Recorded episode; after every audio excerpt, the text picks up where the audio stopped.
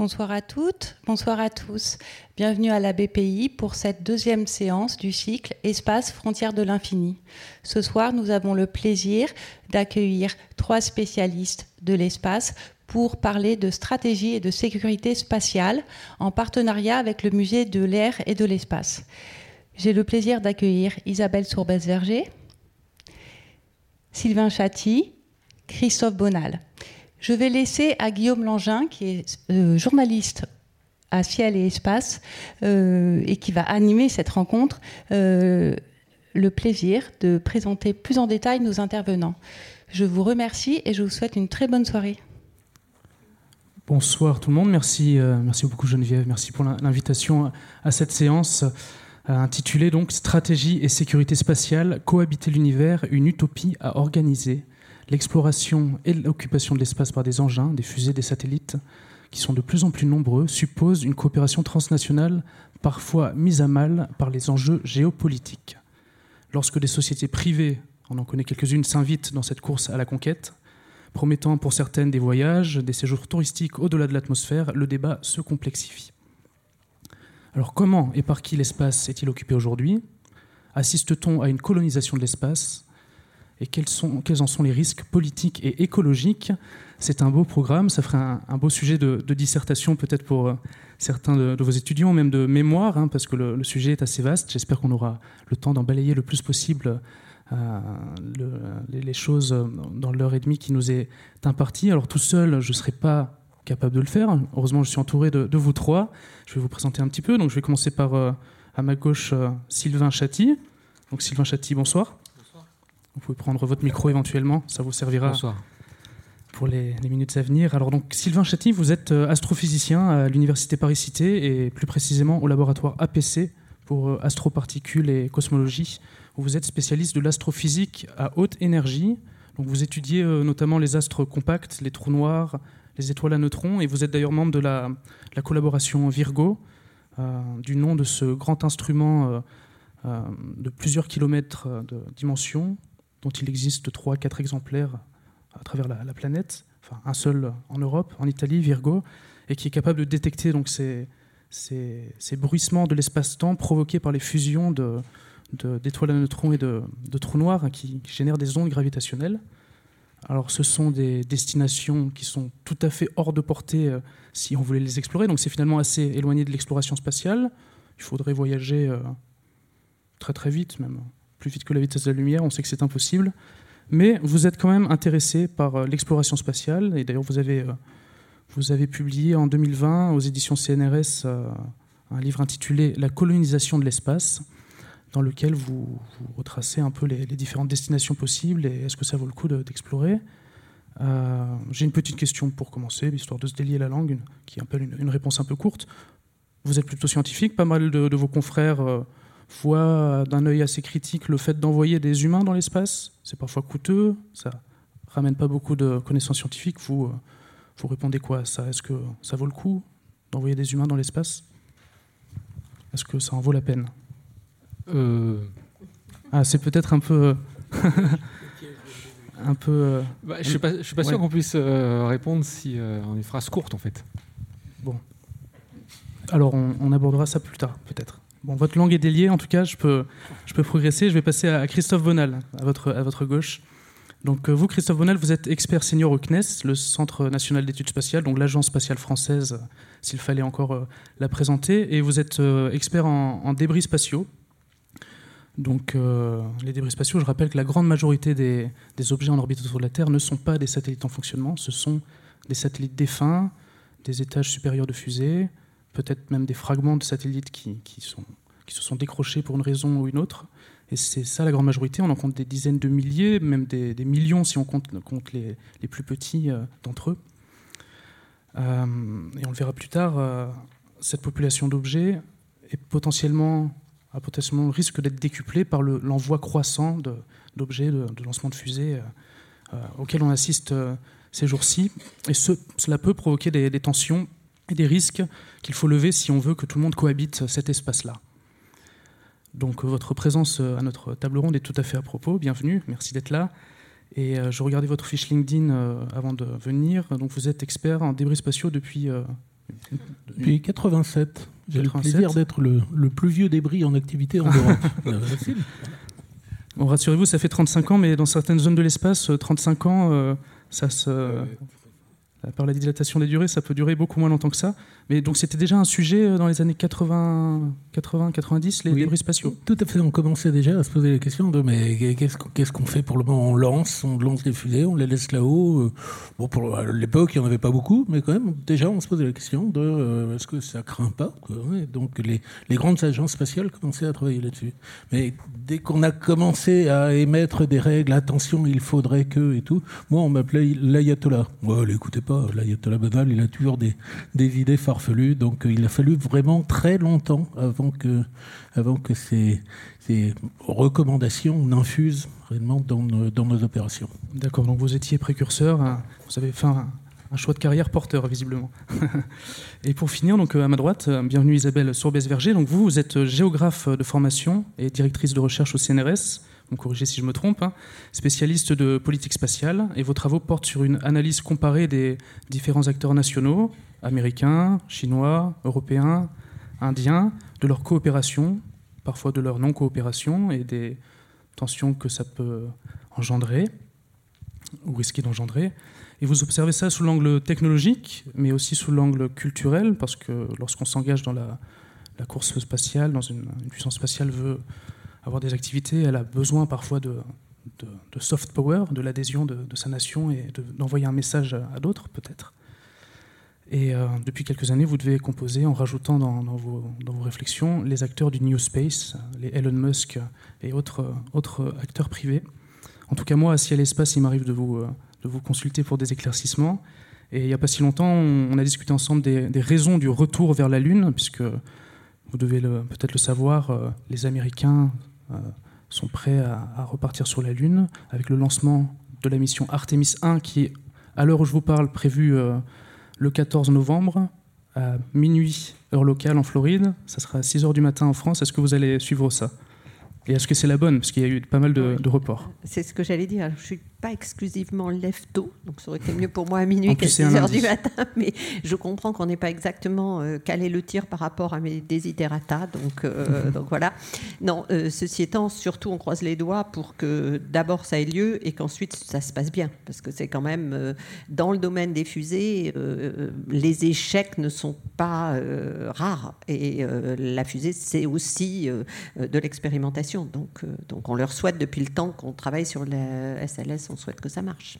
Avec des grands enjeux, puisque cette fusée, qui plus est très coûteuse et a demandé des, dizaines d'années de développement. Très bien, euh, merci pour euh, vos petites réponses. Pour commencer, donc, euh, comment et par qui l'espace est-il occupé aujourd'hui? C'est l'une des problématiques, c'est la première de, l'intitulé de, ce soir. Il y a bien des manières différentes d'occuper l'espace et il y a différentes destinations plus ou moins lointaines de l'orbite même du vol suborbital. On ne se met pas en orbite autour de la Terre, on fait un saut jusqu'à peut-être parmi les destinations qui sont atteignables Mars, dans une durée euh, à peu près abordable. On, verra peut-être euh, dans combien de temps si on, sait répondre à ça. Euh, et ces explorations sont parfois utiles pour la science, qui est une belle entreprise collaborative, plutôt vertueuse. Et parfois, il y a des motifs pas si vertueux que ça. Sylvain Chatti, donc vous, vous avez fait le point sur, euh, sur les différentes manières d'occuper l'espace et, surtout euh, les différentes destinations à notre portée. Et vous vouliez commencer à nous parler, je crois, des, des vols suborbitaux et du tourisme spatial. Enfin, vous commencez par ce que vous voulez, mais je peux vous lancer là-dessus si, si ça vous va. D'accord. Bien, merci beaucoup. Alors, euh, je dois dire tout d'abord que je suis un expert ni de stratégie ni de sécurité spatiale. donc, je ne sais pas si je reste ici ou... Vous pouvez rester, vous avez un, un point de vue scientifique. Maintenant que je suis là, je vais rester. C'est toujours intéressant, le, le, panel est tout à fait complémentaire. Mais voilà, en effet, je suis, euh, je suis plutôt spécialiste des, des, trous noirs et des étoiles à neutrons qui se rendent dedans et qui émettent des ondes gravitationnelles. Donc, euh, je suis, pour dire que je suis en dehors de mon sujet de recherche. Mais, euh, mais en effet, c'est un sujet qui me tient à cœur. Et, et en particulier, oui, j'avais publié ce livre, La colonisation de l'espace, qui est sorti au meilleur moment en mars 2020. Voilà. Et, justement, l'une des, des choses que j'avais écrit dans ce livre, c'était qu'on pourrait imaginer de devoir partir de la Terre s'il y avait plusieurs événements. Donc évidemment, je mentionnais les, un gros astéroïde qui nous arrivait dessus, ou le, le, dérèglement climatique, ou une pandémie. Et, voilà. Donc ce que je voulais faire, c'était euh, j'ai une heure, c'est ça, pour euh, parler? Bien, ça, Merci. On va essayer de merci beaucoup. un peu plus. Un peu plus court que ça. Si, non, ouais, je vais, faire plus court. J'ai quelques transparents. J'ai euh, en fait essayé de regrouper un petit peu des choses qui, qui pourraient être utiles au, sujet. donc je, commence tout de suite. En fait, l'idée, c'est quand on parle de, de colonisation de l'espace, bon, je pense qu'on essaiera de dire plus tard si on a, enfin, si on a déjà colonisé quelque chose ou pas. Euh, j'ai commencé mon premier transparence s'intitule La conquête de l'espace. Euh, je pense qu'on n'a pas non plus conquis grand-chose dans l'espace. Et euh, donc en fait, moi j'aime bien parler d'exploration de l'espace. Alors, bon, malheureusement, le titre de mon livre m'avait été imposé, la colonisation de l'espace. J'aurais bien l'appelé, j'aurais bien aimé l'appeler. L'exploration de l'espace plutôt. Et, et, en fait, par exploration de l'espace, là, on peut inclure euh, les objets qui sont très loin, même si on ne va pas les voir, puisqu'on peut tout à fait, enfin c'est mon métier d'ailleurs, explorer à distance l'univers jusqu'au Big Bang, et on n'a pas besoin d'y aller pour savoir ce qui se passe euh, à certains endroits. Enfin bon, là le sujet ce soir, c'est donc euh, un espace un peu plus proche.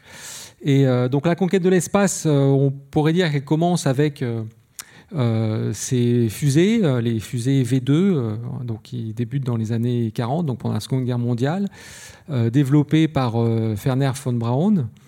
Euh, ce qui est étonnant, c'est que cette fusée, euh, qui en fait euh, donc était avait des, vues militaires hein, pour, comme missile balistique, et en fait donc l'ancêtre des fusées actuelles. Et ce qui est assez étonnant, c'est que ces fusées-là ressemblent beaucoup aux fusées actuelles. pas forcément en termes de taille ni de puissance, hein, évidemment, mais en, termes de design. Et ça, ça j'y pensais aujourd'hui, ça me marquait parce que quand on regarde les, premières voitures, elles ressemblent très peu aux voitures actuelles et même euh, les ancêtres du vélo ressemblent aussi très peu aux vélos actuels.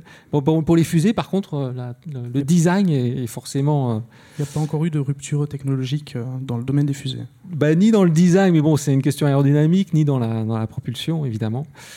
Donc voilà, donc ensuite, donc je vais faire des sauts hein, dans, le, dans, dans, le temps, mais euh, Werner von Braun, j'en reparlerai puisque c'est un, donc un ingénieur euh, qui travaillait pour, euh, pour les Allemands pendant la Seconde Guerre mondiale, qui a été récupéré par les Américains avant que les Russes ne le récupèrent, et qui a développé le programme spatial américain par la suite.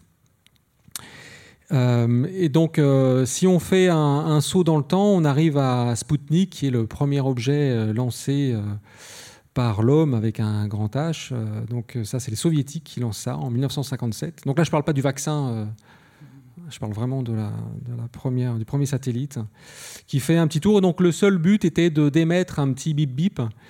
et qui va être du coup détecté n'importe où depuis la Terre. Et c'était ça d'ailleurs qui, qui, marquait les esprits, puisque on n'avait pas besoin de grand chose pour détecter ce bip bip. Et euh, donc c'est vécu comme un véritable Pearl Harbor euh, technologique aux États-Unis, puisque bah, les soviétiques euh, maîtrisent. Ça veut dire que pour envoyer un satellite comme ça, il faut quand même maîtriser l'envoi d'un satellite avec une fusée. Et puis ensuite, ça veut dire qu'on le met à une vitesse suffisante, qui correspond en gros à juste la vitesse de libération, donc 11 km par seconde, pour pouvoir le laisser en orbite autour de, la Terre. Et le Sputnik, donc, il va, voilà, il va tourner comme ça en émettant son, son bip bip. Alors ensuite, il y a le premier euh, être vivant qui est envoyé dans l'espace, qui est la chienne Laika. Donc ça, c'est en 1957, donc ça montre encore la suprématie des, soviétiques à, ce moment-là.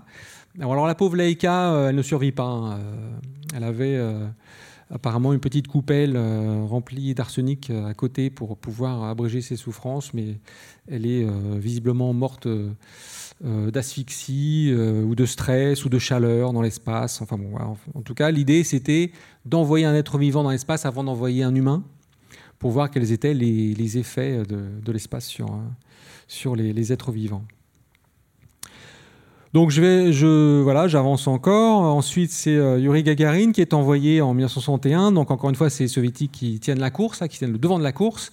Il est envoyé. alors les être envoyé dans l'espace et tourner, être satellisé à cette époque chez les soviétiques, c'était pas de tourpeau, puisque bon, l'envoi dans les fusées était avec une accélération qui correspond, qui, était plus plus je pense, pour le corps humain que les accélérations actuelles. Et le retour, euh, c'était pas du tout comme les retours des astronautes américains. Il fallait euh, s'extraire de la capsule et puis ensuite vous tombiez en parachute, euh, puis vous étiez récupéré quelque part dans un désert.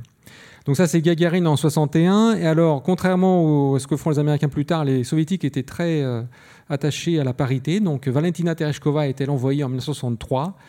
a quelques problèmes pour s'extraire puisque son, son, euh, sa capsule se met à tourner très vite et euh, donc elle est obligée de s'extraire alors qu'il y a une rotation rapide et bon, c'est un petit peu euh, rocambolesque. Gagarine aussi a dû s'extraire à son retour, ça a été appris euh, quelques années plus tard, ça a été révélé, euh, sorti et a sauté en parachute avant que sa capsule ne touche le sol. Oui, tout à fait. en fait, c'était la, la manœuvre à l'époque des soviétiques. Et en fait, c'est vrai qu'il il essaie, euh, il, disait après coup que tout allait bien, mais en fait, on a su plusieurs années plus tard que c'était pas le, cas. Bon, Gagarine est mort quelques, quelques années après. Valentina Tereshkova vit encore.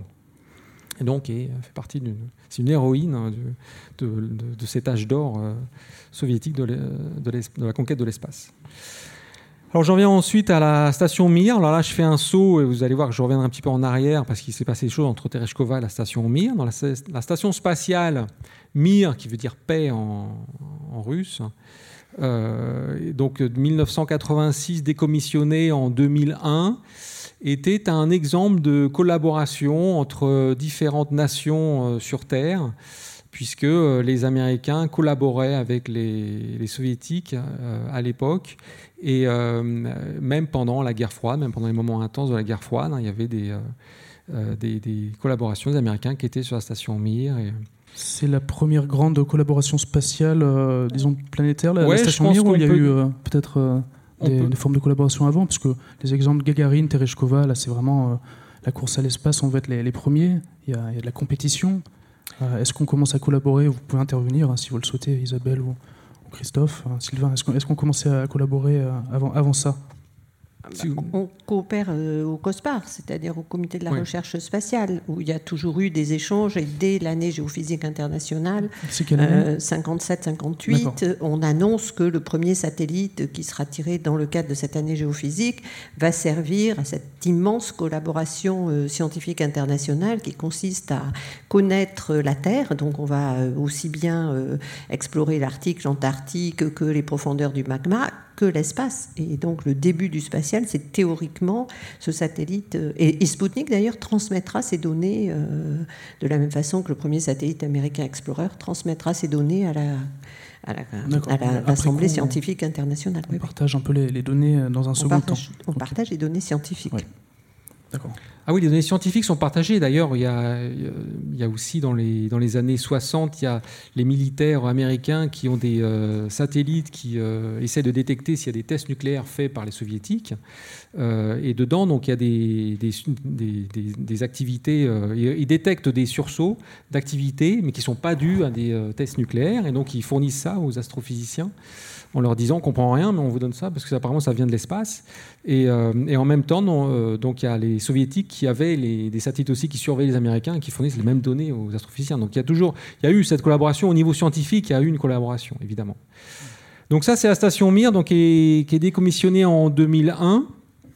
Donc ça veut dire qu'elle va être, euh, elle va être tout simplement consumée dans l'atmosphère terrestre et probablement des petits bouts qui vont tomber dans le Pacifique à ce moment-là. Et donc, elle est remplacée aujourd'hui par la Station spatiale internationale, que vous pouvez voir passer au-dessus de, vous de temps en temps, euh, si vous regardez. C'est, euh, donc, c'est, assez grand, hein, c'est euh, plus d'une centaine de mètres. donc, ça fait la taille de 6-7 bus parisiens mis bout à bout, avec des grands panneaux solaires. C'est pour ça qu'elle est très brillante, c'est pour ça qu'on la voit très bien dans le ciel. Donc là, c'est une collaboration entre les Américains, les Russes, les Canadiens, les Européens, les Japonais. Euh, donc euh, pas les Chinois, puisque les Américains s'étaient opposés à ce que les Chinois collaborent euh, sur cette station spatiale. donc Guillaume avait demandé le coût de la station spatiale, donc il est estimé, d'après ce que j'ai lu, à 150 milliards de dollars. Euh, donc il m'a demandé si c'était beaucoup. Euh, oui, sur la durée totale de sa vie, hein, bien sûr. Voilà, c'est ça, exactement. Sur la durée totale. Donc euh, oui, c'est beaucoup. Après, j'ai regardé quand même le coût supporté par Kiev pour la guerre en Ukraine. Ça, pour l'instant, ça se, ça, selon l'estimation, ça oscille entre 1000 et plusieurs milliers de dollars. Donc je me dis que finalement, au lieu de faire la guerre, on pourrait envoyer 6, entre 6 et 60 stations spatiales. Alors je ne sais pas si c'est utile, mais en tout cas, voilà, c'est déjà pour mettre un petit peu un, un ordre de grandeur sur le coût de ces missions qui pourtant euh, sont en effet chères. Alors après, est-ce que c'est utile euh, Si on ne parle pas de prix, euh, de, enfin de coût, il y a des expériences qui sont effectuées sur la station spatiale, des expériences en apesanteur, des expériences sur l'humain, des expériences sur la biologie, des expériences aussi de physique. Il y a des satellites, des, des, télescopes, des observatoires qui sont placés sur la station spatiale, donc il y a une utilité, une vraie utilité scientifique. Alors, si la station spatiale n'existait pas, est-ce que euh, ça changerait complètement euh, la face du monde? Probablement que non, mais euh, c'est pareil pour, la Lune, on pourrait dire. C'est pareil pour tout instrument scientifique. Hein. On, sait très bien vivre sans n'importe quel instrument scientifique aujourd'hui. Hein. Ouais, euh, oui, enfin, euh, oui, oui et non. Enfin, euh, justement, quand on préparait un peu cette, cette table ronde, je mentionnais les, les détecteurs de, les observatoires qui détectent en rayon gamma les sources célestes qui en fait euh, la, le, fait de réfléchir à comment on détecte ces en gamma, aujourd'hui, ça a permis de construire des détecteurs et des émetteurs qui sont utilisés en médecine euh, et donc de les améliorer. Donc euh, il y a quand même des retombées. C'est la même chose. Oui, oui, il y a bien sûr des retombées technologiques. qui, en tout cas, s'il n'y avait pas cette station spatiale-là, on n'aurait pas, il y aurait un frein dans l'exploration de l'espace. On, il y aurait peut-être un, inconfort, finalement, on, serait euh, cloîtré sur, sur le, sol de notre planète. Là, on a au moins quelques astronautes qui, qui séjournent euh, longuement. Et puis, c'est la quintessence de, la, cohabitation dans l'espace, pour le coup. Tout à fait, Parce qu'elle a été quand même. Euh, Exactement, c'est une collaboration dans l'espace, et en effet, c'est la seule présence humaine dans l'espace euh, actuellement. Sur le long terme. À 400 km d'altitude, c'est dans la station spatiale où il y a des astronautes américains, russes. Voilà, ah j'allais y venir. Il y a aussi une station chinoise, mais qui elle est beaucoup plus récente. Euh, qui, puisque l'assemblage euh, en fait date de l'année dernière. Enfin, il y avait déjà eu des, prototypes de stations chinoises euh, dans les, auparavant, Tiangong 1 et 2. et là, ils ont une station. Donc, comme les Américains avaient refusé que les Chinois participent à cette station spatiale-là, eh bien, ils ont construit leur propre station et ils envoient des taïkonautes dans cette station spatiale. Donc, oui, ça fait en effet deux endroits autour de la Terre où il y a des, des humains euh, sachant que bon, la station spatiale, l'avantage, c'est que c'est une collaboration internationale. Et d'ailleurs, on peut mentionner qu'il y a les, Russes et les Américains collaborent actuellement dans cette station spatiale internationale, euh, malgré tous les événements. Donc, on... pourra en débattre un petit peu euh, tout à l'heure. avançons un petit peu, parce qu'on est encore bloqué à l'orbite basse. Et, avançons. Mais justement, on, un petit peu plus loin. On, arrive sur l'orbite basse. donc là, y a, là, là, on arrive sur un autre domaine, en fait. Donc, euh, je mentionnais rapidement donc, euh, les, différentes, euh, les différents moyens de s'extraire de la surface de la Terre pour aller sur orbite basse.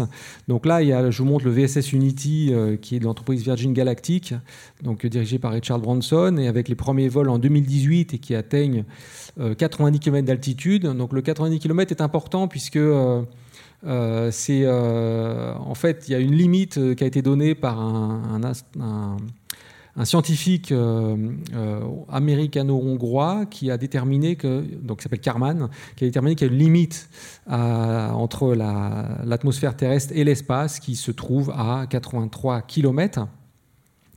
Euh, et qui donc a ensuite proposé.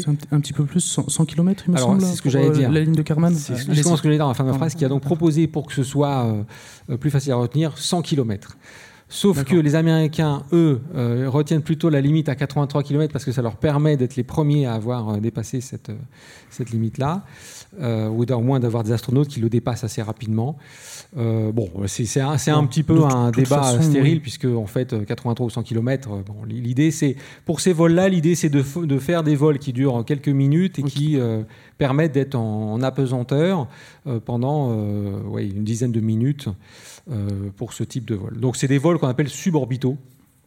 Voilà. après, il y a la New Shepard, euh, qui est de l'entreprise Blue Origin, euh, dirigée par Jeff Bezos, Donc là, ce sont des vols donc, qui ont débuté en 2015, qui atteignent un maximum de, de, 120 km à peu près. Alors là, ce sont des vols qui, en fait, permettent pendant une dizaine de minutes d'être en apesanteur. Et bon, à quoi ça sert qui monte euh, à bord là? C'est du. Alors qui monte à bord? Alors moi j'ai essayé de, je me, je me suis euh, renseigné. Je suis allé sur le site de Blue Origin et euh, j'ai rentré mes coordonnées. Donc je vais être, j'espère bientôt contacté. Ah, vous êtes sur la liste d'attente pour un. Alors je suis pas encore sur la liste d'attente parce qu'en fait ils vous contactent. Alors donc en fait il faut savoir que le prix moyen, enfin le prix en gros, le ticket coûte entre 200 000 et 250 000 dollars. Euh, donc euh, on a le droit de mentionner une petite note pour essayer d'avoir une réduction. Donc euh, j'ai dit que j'étais astrophysicien à l'université française. Donc j'espère que Jeff Bezos va être sensible à cet argument-là. j'ai dit que donc je faisais de l'astronomie, mais que mon salaire ne l'était pas astronomique, lui. Et en fait, donc ce qui est assez intéressant, est-ce que ça sert à quelque chose? Je pense que c'est un, un, plaisir. qui est assez égoïste, on va dire, est-ce que ça sert à quelque chose? Peut-être qu'il y a des retombées technologiques, euh, probablement, mais euh, voilà, je ne peux pas en, dire de façon plus précise. Ce que je sais, c'est que euh, si on regarde les retombées un petit peu environnementales, donc un vol, vous, avez de l'argent, vous payez 250 000 dollars, vous allez là, ça dure 10 minutes, vous faites plaisir, vous, êtes en apesanteur, c'est génial. Hein. moi, je ne dirais pas non si on me le ferait. Bon. Par contre, le vol il y a quand même des. Euh, voilà, vous émettez beaucoup de CO2, vous émettez 75 tonnes en 10 minutes, ce qui correspond à l'émission euh, euh, moyenne de un Français moyen en 30 ans. Voilà. Donc oui, c'est plutôt préjudiciable, on va dire, si tout le monde sur la Terre faisait, faisait ça régulièrement. Ah ben oui, c'est pas bon on est content qu'il y ait encore que quelques. Oui, alors même il y a quand même un marché qui a été estimé. En gros, il y, a, il y, a, à peu près 50 000 personnes qui pourraient être intéressées euh, par année. ça fait un marché qui, quand même, avoisine les 1000 milliards de dollars sur les prochaines années. Bon, en tout cas, c'est une nouvelle donne à, inclure dans le grand panier des, des, différentes destinations spatiales et des différentes façons d'occuper l'espace, ce tourisme spatial-là. Euh, on voulait parler de la Lune, oui. puis de Mars. Euh, je vais y arriver. dire quelques mots parce que le temps va, va nous manquer. J'y arrive. Euh, il y a aussi la Crew Dragon, donc là c'est SpaceX. Alors ça c'est plus sérieux. ça c'est donc l'entreprise dirigée par Elon Musk que vous connaissez tous, avec des vols qui ont démarré donc en 2020 et qui atteignent l'altitude de 330-420 km, ce qui leur permet d'emmener des astronautes américains, russes, européens sur la station spatiale internationale. Et je voulais, donc juste avant de passer sur la Lune, je voulais mentionner quand même que si vous n'avez pas 250 000 dollars, mais que vous avez quand même euh, envie d'aller dans l'espace, ou au moins de faire des vols paraboliques, il y a une société qui s'appelle Novespace, et pour 6 900 euros, vous pouvez vous inscrire. Et alors là, ça dure une heure. Hein, vous avez des petits vols paraboliques, une quinzaine de vols paraboliques, de, de, sauts paraboliques comme ça. Et euh, il n'y a pas de place jusqu'en août 2023, par contre. Alors la conquête de la Lune. Donc là, on retrouve Werner von Braun. aussi possible. On retourne Ferner. D'accord. On retourne Werner euh, von Braun, euh, donc qui est enfin, le développeur de la Saturn V. Euh, là, vous le voyez posé en 1965. Euh, donc vous savez tous, hein, je ne vais vais pas refaire l'épopée Apollo, mais euh, euh, donc il y a eu un, un, alunissage en 1969 qui a damé le pion aux soviétiques, qui en fait à quelques jours près faisait atterrir une mission Luna, mais qui s'est écrasée sur la Lune. donc il y a eu six missions Apollo qui ont permis d'emmener 12 hommes et là, il n'y a pas de grand H, c'est petit h. 12 hommes marchaient euh, sur la Lune, euh, dont un scientifique euh, qui a récolté les meilleurs échantillons de roches lunaires, les autres ayant récolté un petit peu ce qu'ils trouvaient comme cailloux. Euh, et euh, donc voilà, là vous avez différents sites qui sont représentés. Donc vous voyez qu'ils ils se sont posés dans différents endroits. Les points rouges sont les missions Apollo et les points bleus sont les missions soviétiques qui elles ont en fait euh, duré un petit peu plus longtemps, donc avec des missions entre 70 et 76 et qui ont permis de ramener des échantillons de, lunaires sur la Terre. Alors, il faut bien dire que les missions Apollo ont ramené, je crois, 380 kilos d'échantillons lunaires donc ça, c'est des humains qui ont pris des, cailloux, qui les ont ramenés avec eux. Euh, pour les missions Luna, les soviétiques, eux, ont ramené quelques centaines de grammes, mais là, c'est des missions automatiques qui sont revenues sur Terre, donc il n'y a pas d'humains qui, ont, été euh, les chercher. Euh, alors après, je mentionne évidemment les, missions chinoises. Donc là, il y a un petit saut, mais je pense qu'on en parlera plus tard. Il y a un saut dans le temps entre 1976 et 2013, là, chez Chang'e euh, Sanhao, donc la mission Chang'e 3, le lapin de jade Yutu, euh, qui euh, se pose sur la Lune en 2013 pour la première fois, suivi par Chang'e Sehao, c'est-à-dire la mission Chang'e 4, en 2019, se pose sur la face cachée de la Lune, ce qu'on n'avait jamais fait, parce que là, il faut un orbiteur qui puisse retransmettre les informations de la face cachée vers la Terre. Et finalement, Chang'e Wu Hao, donc la Chang'e 5, euh, qui se pose en 2020 sur la Lune et ramène des échantillons sur Terre. Donc là, ça montre que euh, bah, ils n'attendent pas les Américains pour euh, faire des missions qui vont sur la Lune, se posent à des endroits où on ne s'était jamais posé et ramènent des échantillons. Ils le font quand même après les Américains, si ce n'est que ah bah, les échantillons sont ramenés de manière robotique. Ils ne le font pas après, puisqu'on ne s'était jamais posé sur la face cachée. Donc oui, sur la face cachée, c'est une première. Très bien. Alors, programme Artemis, rapidement, puisqu'on m'a demandé d'être rapide. Oui. Euh, les Américains enfin, c'est très intéressant, ont envie de retourner sur la Lune en 2024-2025. Donc là, euh, bon, vous avez, on en a parlé tout à l'heure, et euh, Isabelle se réveillera tôt pour voir le lanceur SLS. Donc, qui est un lanceur qui, en fait, et pour l'instant un petit peu plus petit que la Saturn V, mais déjà plus puissant, et il y aura un module qui sera plus grand que la Saturn V. Euh, vous avez ensuite un module, le module Orion, qui va, euh, qui est en fait au sommet de la Saturn, de j'allais dire, de la, du lanceur SLS, qui va donc euh, emmener pour la prochaine mission, ce sont des mannequins, mais ensuite ce devrait être des humains incluant une femme et incluant une personne de couleur. Euh, donc là, le module Orion va s'attacher. Enfin, l'idée à terme, c'est qu'il y a une station orbitale, la Gateway, qui tourne autour de la Lune, avec, une, euh, avec euh, donc les, astronautes qui pourront débarquer sur la station orbitale, et puis un Human Landing System qui pourrait emmener les astronautes sur la Lune. Donc ça, euh, les missions, donc il y a des missions prévues, Artemis 2, Artemis 3. Euh, le retour sur la Lune, pour l'instant, est prévu en, bah, pas avant 2024-2025. Et même quand on regarde un petit peu euh, les prévisions, on peut aller jusqu'en 2027, hein, parce qu'il y a quand même des, des, des choses à faire jusqu'à arriver à poser les Américains et Américaines sur la Lune. Allez, d'accord. Non, mais je veux dire, Je parle de poubelle. juste, avant de démarrer, euh, j'ai consulté avant de venir euh, le. Euh, alors ça s'appelle le Orbital, Debris Quarterly News. C'est une gazette, un, journal que peut-être vous connaissez, qui sort tous les trois mois. Si vous êtes passionné de débris spatiaux, allez consulter ce journal-là. Il est américain, il faut lire anglais. C'est le. c'est sur le site de la NASA. Voilà. Hein. Sur le... site de la NASA, vous marquez la NASA... Orbital Debris Programme Office ou bien Orbital Quarterly News. Enfin, donc c'est les nouvelles tous les trois mois de, de ce qui se passe dans l'espace. Et évidemment, on le connaît par cœur et on y contribue beaucoup. Alors du coup, euh, ce journal tient à jour un, catalogue de chiffres euh, sur. Euh, c'est pas lui, hein, mais c'est. il y a un catalogue public, que vous trouvez sur www.spacetrack.org, je crois, et qui est public, ouvert, et dans lequel vous avez la liste de tout ce qui est au-dessus de notre tête. Alors vous me direz si, si j'ai vu les bons chiffres. J'ai relevé 25 556 objets actifs et défunts répertoriés. C'est les objets de, c'est les objets qu'on appelle les objets catalogués, c'est-à-dire c'est les gros, typiquement 10 cm, la taille du point, et c'est ceux qu'on veut bien mettre dans le catalogue. C'est-à-dire, euh, bon, il y en a qu'on n'arrive pas bien à suivre, donc là, et puis il y a tous les militaires qui eux n'y sont pas. Donc en réalité, on pense qu'il y a à peu près 36 000 objets de 10 cm, dont 10 000 qui ne sont pas dans le catalogue. lequel catalogue est militaire américain, et donc. Euh, bah, je vous laisse nous dire un peu plus que sont ces objets-là Voilà, et, euh, euh, voilà l'évolution du nombre de. Euh, alors je suis désolé, j'ai pas de belles images de Mars et autres, mais par contre j'ai plein de courbes, donc il faut vous accrocher un tout petit peu, d'accord? Donc là, voilà par exemple la courbe qui est au-dessus là, c'est l'évolution du nombre d'objets catalogués fonction de la date. Ici, vous avez peut-être du mal à voir, mais ici, on part de 57 tout en bas à gauche, c'est Sputnik, et on arrive à aujourd'hui.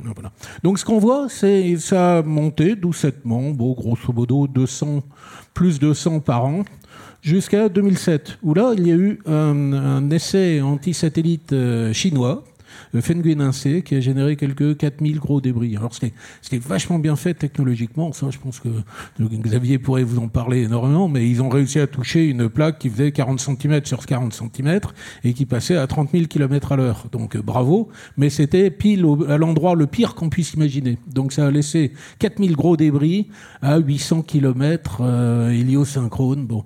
Euh, les Américains ont refait à peu près la même chose l'année après, mais bon, ok. Puis après, il y a eu une collision célèbre entre Iridium 33, qui était un satellite actif de télécommunications américain, et Cosmos 2251, un gros vieux débris, qui là aussi a généré quelques 3000, 3500 débris en 2009.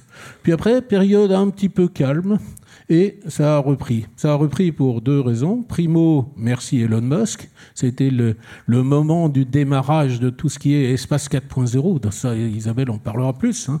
Euh, avec donc des milliers de Starlink notamment.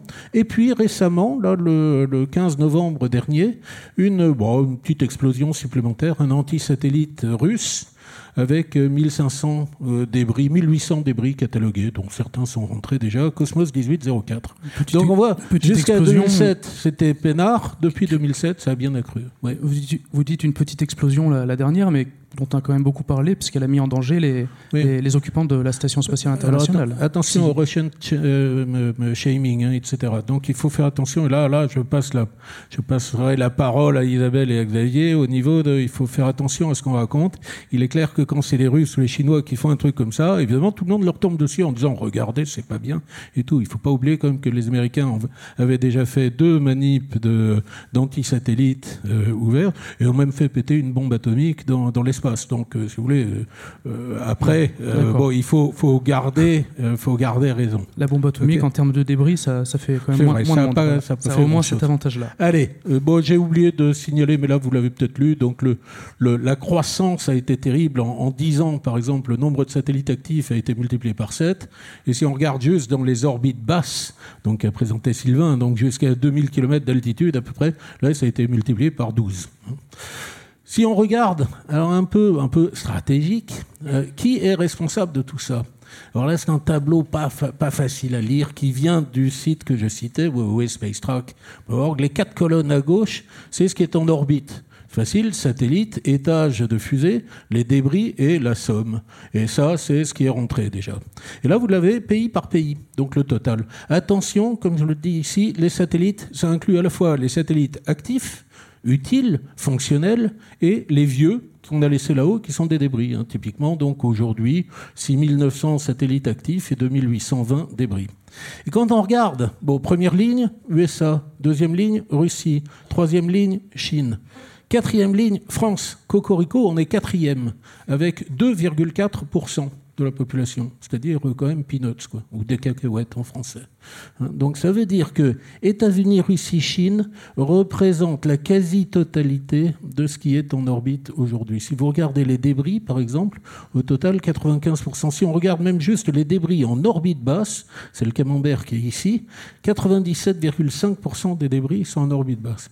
Et ça, croyez-moi, au niveau stratégique, au niveau politique, c'est très très gênant parce que, par exemple, donc nous, les Européens, surtout les Français, on la ramène beaucoup en disant il faut que et tout, mais on n'a absolument aucun poids vis-à-vis de, notamment vis-à-vis des Chinois et des Russes. Donc c'est vraiment toute la notion de comment convaincre les Chinois et les Russes bon, et les Américains aussi, mais oui, ils comprennent bien la situation, qu'il faut faire quelque chose. Hein. pour juste pour l'anecdote, ça me prend 10 secondes. Hein. j'avais montré ce, montré ce, camembert à nos collègues euh, russes, notamment, en disant, vous avez vu, vous êtes responsable de 34% des, euh, des débris. Et là, ils ont dit non, parce que ces objets-là, on s'en sert pour calibrer nos télescopes et nos radars, donc ils ont une fonction, donc c'est pas des débris. Facile. En plus, ils avaient dit, de toute façon, c'est pas la Russie, c'est l'Union soviétique, donc c'est pas nous. Voilà. c'est toute la base de la négociation stratégique. Bon, allez, on va un peu plus compliquer maintenant.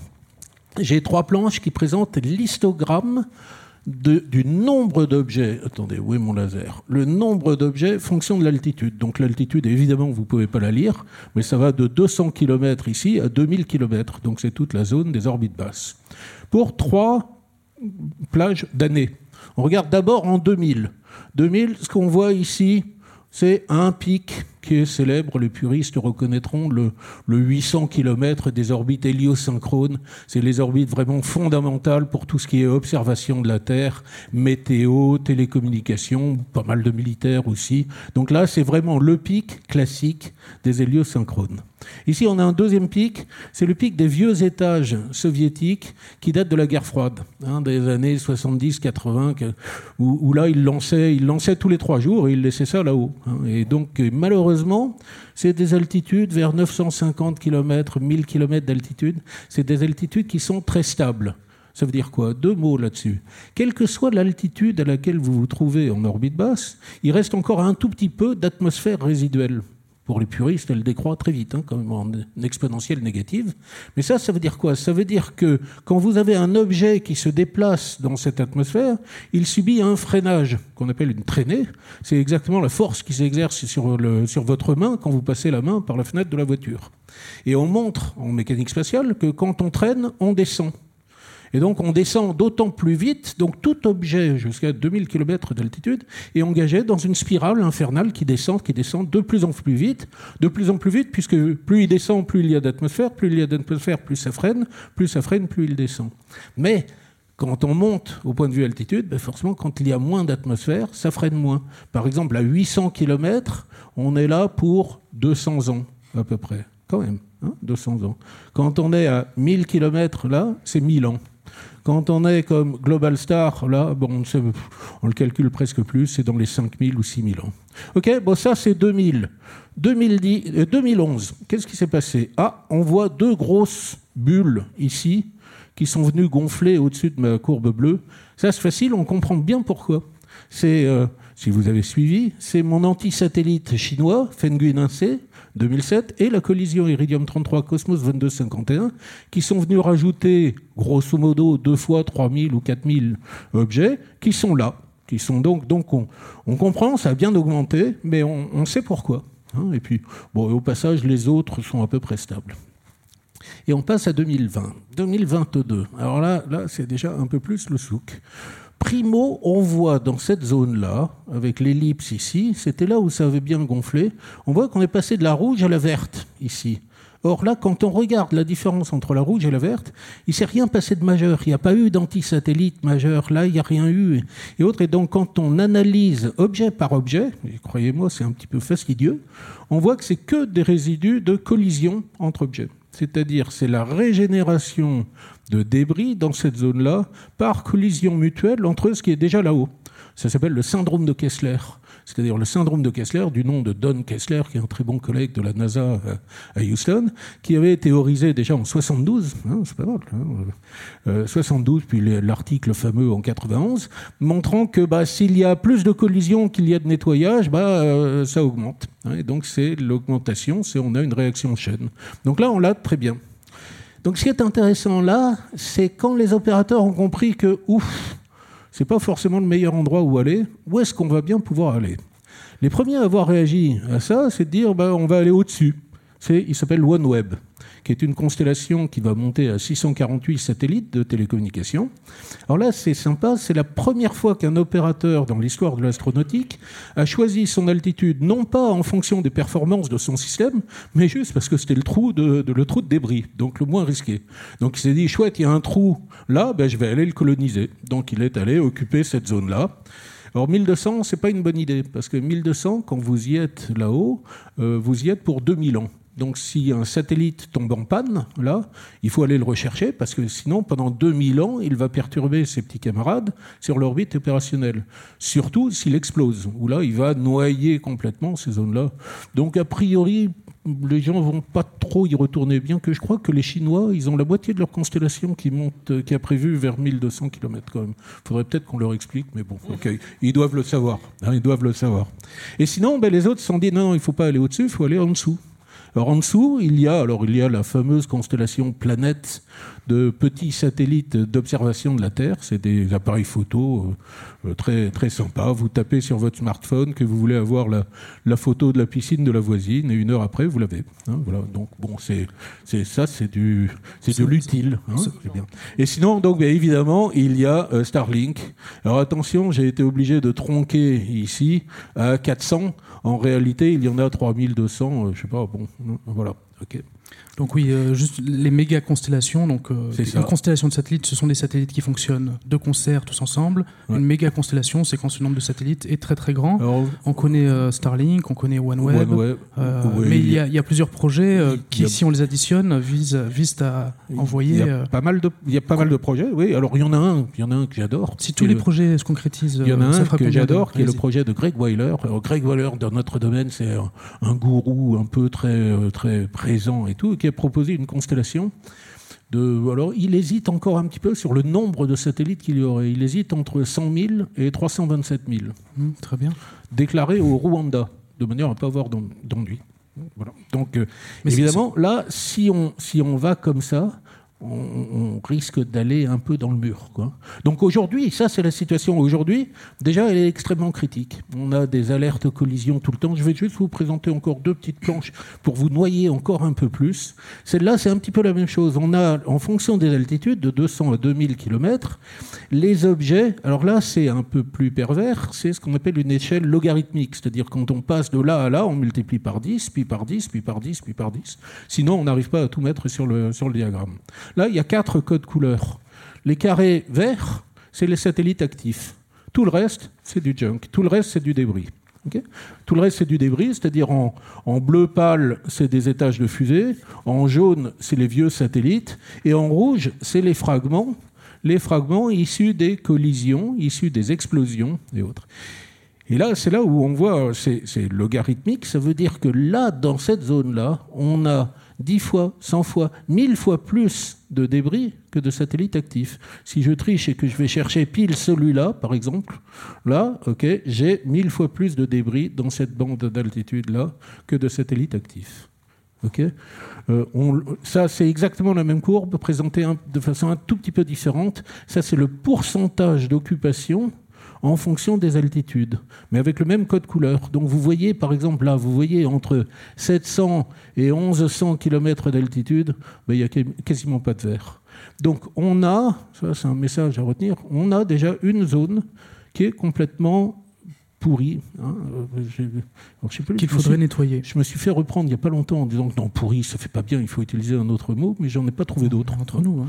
hein. on est entre nous, vous pouvez. Ouais, voilà, on est entre nous. Ce que vous voulez dire là, choses, franchement. Et là, ça c'est important parce que non seulement les opérateurs se disent bah, il faut plus que j'y aille, hein, mais en plus, on sait que la situation va se dégrader dans cette zone-là à cause du syndrome de Kessler et donc va, va bouger. Donc il faut, il faut faire quelque chose. Alors, que peut-on faire? Le premier truc qu'on peut faire, et croyez-moi, c'est vraiment la recommandation majeure, c'est on peut attendre on peut attendre hein, en, appliquant simplement les règles de mitigation, c'est-à-dire toute la réglementation internationale qu'on a mis au pied, euh, euh, sur pied depuis 1995, quand même, en disant bon, il faut être propre, il faut dégager, il faut euh, ne pas exploser. Enfin, il y a un certain nombre de règles. On pourra en parler plus tard. Non, mais c'est important de dire qu'il y a des règles, parce qu'à vous entendre, on a l'impression qu'il n'y en a pas. Ah, il y en a, il y en a, énormément. Il y a presque plus de règles que de satellites. Hein, mais, elles, mais, elles, ne sont. Mais les ordres de grandeur sont mais, mais, elle n'est donc pas appliquée. Alors, très, très rapidement, on s'est mis d'accord, on a commencé en 95, les, les premières règles venaient de la NASA, 97, la JAXA japonaise, 98, la France. 2002, l'IADC, Interagency Debris Coordination Committee, ce que je surnomme le, le club des pollueurs. C'est euh, les 13 agences spatiales capables de polluer l'espace. Et on se réunit une fois par an, c'était la semaine dernière, pour mettre, pour mettre sur place des, euh, des recommandations, des mesures, on échange nos mesures, etc. C'est très, très, très, très actif, c'est très, très intense. Après ça, l'IADC, on n'a pas, on est juste une bande d'ingénieurs, donc on n'a pas le droit d'écrire des standards. Donc ce qu'on a fait, c'est d'abord on l'a donné à l'ONU, donc l'UNCOPOS à Vienne, qui a fait ses propres guidelines en 2007. Mais là non plus, donc c'était des résolutions de l'ONU. Bon, une résolution de l'ONU, c'est ce qu'elle est. Hein. Euh, puis après, donc, on l'a transformé en euh, norme ISO, International Standardization Organization. Ça, c'est vachement bien. Si vous si, vous n'avez pas l'habitude de ISO, vous ouvrez votre frigo. Dans le frigo, le yaourt, il est normalisé ISO, c'est-à-dire il y a l'épaisseur de la paroi, etc., etc. Sauf si vous l'avez acheté à la ferme du coin, où là, ben, il n'est pas normalisé du tout, il est probablement meilleur. Et donc le problème de ISO, c'est qu'on se met d'accord sur tout un jeu de réglementation, qui ne sont pas forcément applicables. Ce n'est applicable que si vous spécifiez dans le contrat que, attention, je veux que la, la ISO 2413 soit appliquée.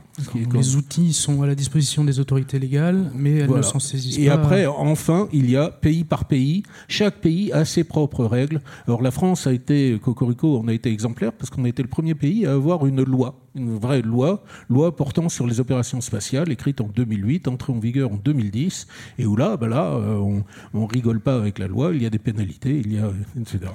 Donc, ça, c'est la première chose. On se dit, mais il faut absolument respecter scrupuleusement ces règles, ce qui est très très loin d'être le cas. Alors, grosso modo, on a deux règles fameuses. C'est interdit de rester plus de 25 ans. Okay Parce que donc, euh, donc on discute, on a discuté abondamment la semaine dernière, même ça a été publié pour essayer de le réduire à 5 ans. Et puis, deuxièmement, c'est en, fin de, en fin de mission, donc il faut se désorbiter, il faut rentrer, et il faut réussir ces manœuvres de fin de vie, donc avec une probabilité à 90%. Mais 90, ça veut dire vous lancez 100 satellites, vous admettez qu'il peut y avoir 10 qui restent coincés là-haut. Bon, voilà, ça, ça marche pas trop. Donc euh, on essaye de passer à 95 ou 99. Et voilà, par exemple, l'évolution, ça c'est des planches qui ont été présentées la semaine dernière, hein, donc vous en avez le primeur. Euh, à gauche, vous avez l'évolution du nombre de gros objets en orbite, fonction du temps. À droite, le nombre de collisions majeures en orbite dans le temps. fonction donc de différents paramètres. Je ne vais pas rentrer dans les détails, mais il y a deux types de courbes qu'on peut retenir. Celle du haut, c'est celle qu'on fait, celle qui s'appelle l'extrapolation, business as usual, on continue comme aujourd'hui. Voilà la situation, ça donne la courbe qui est là-haut.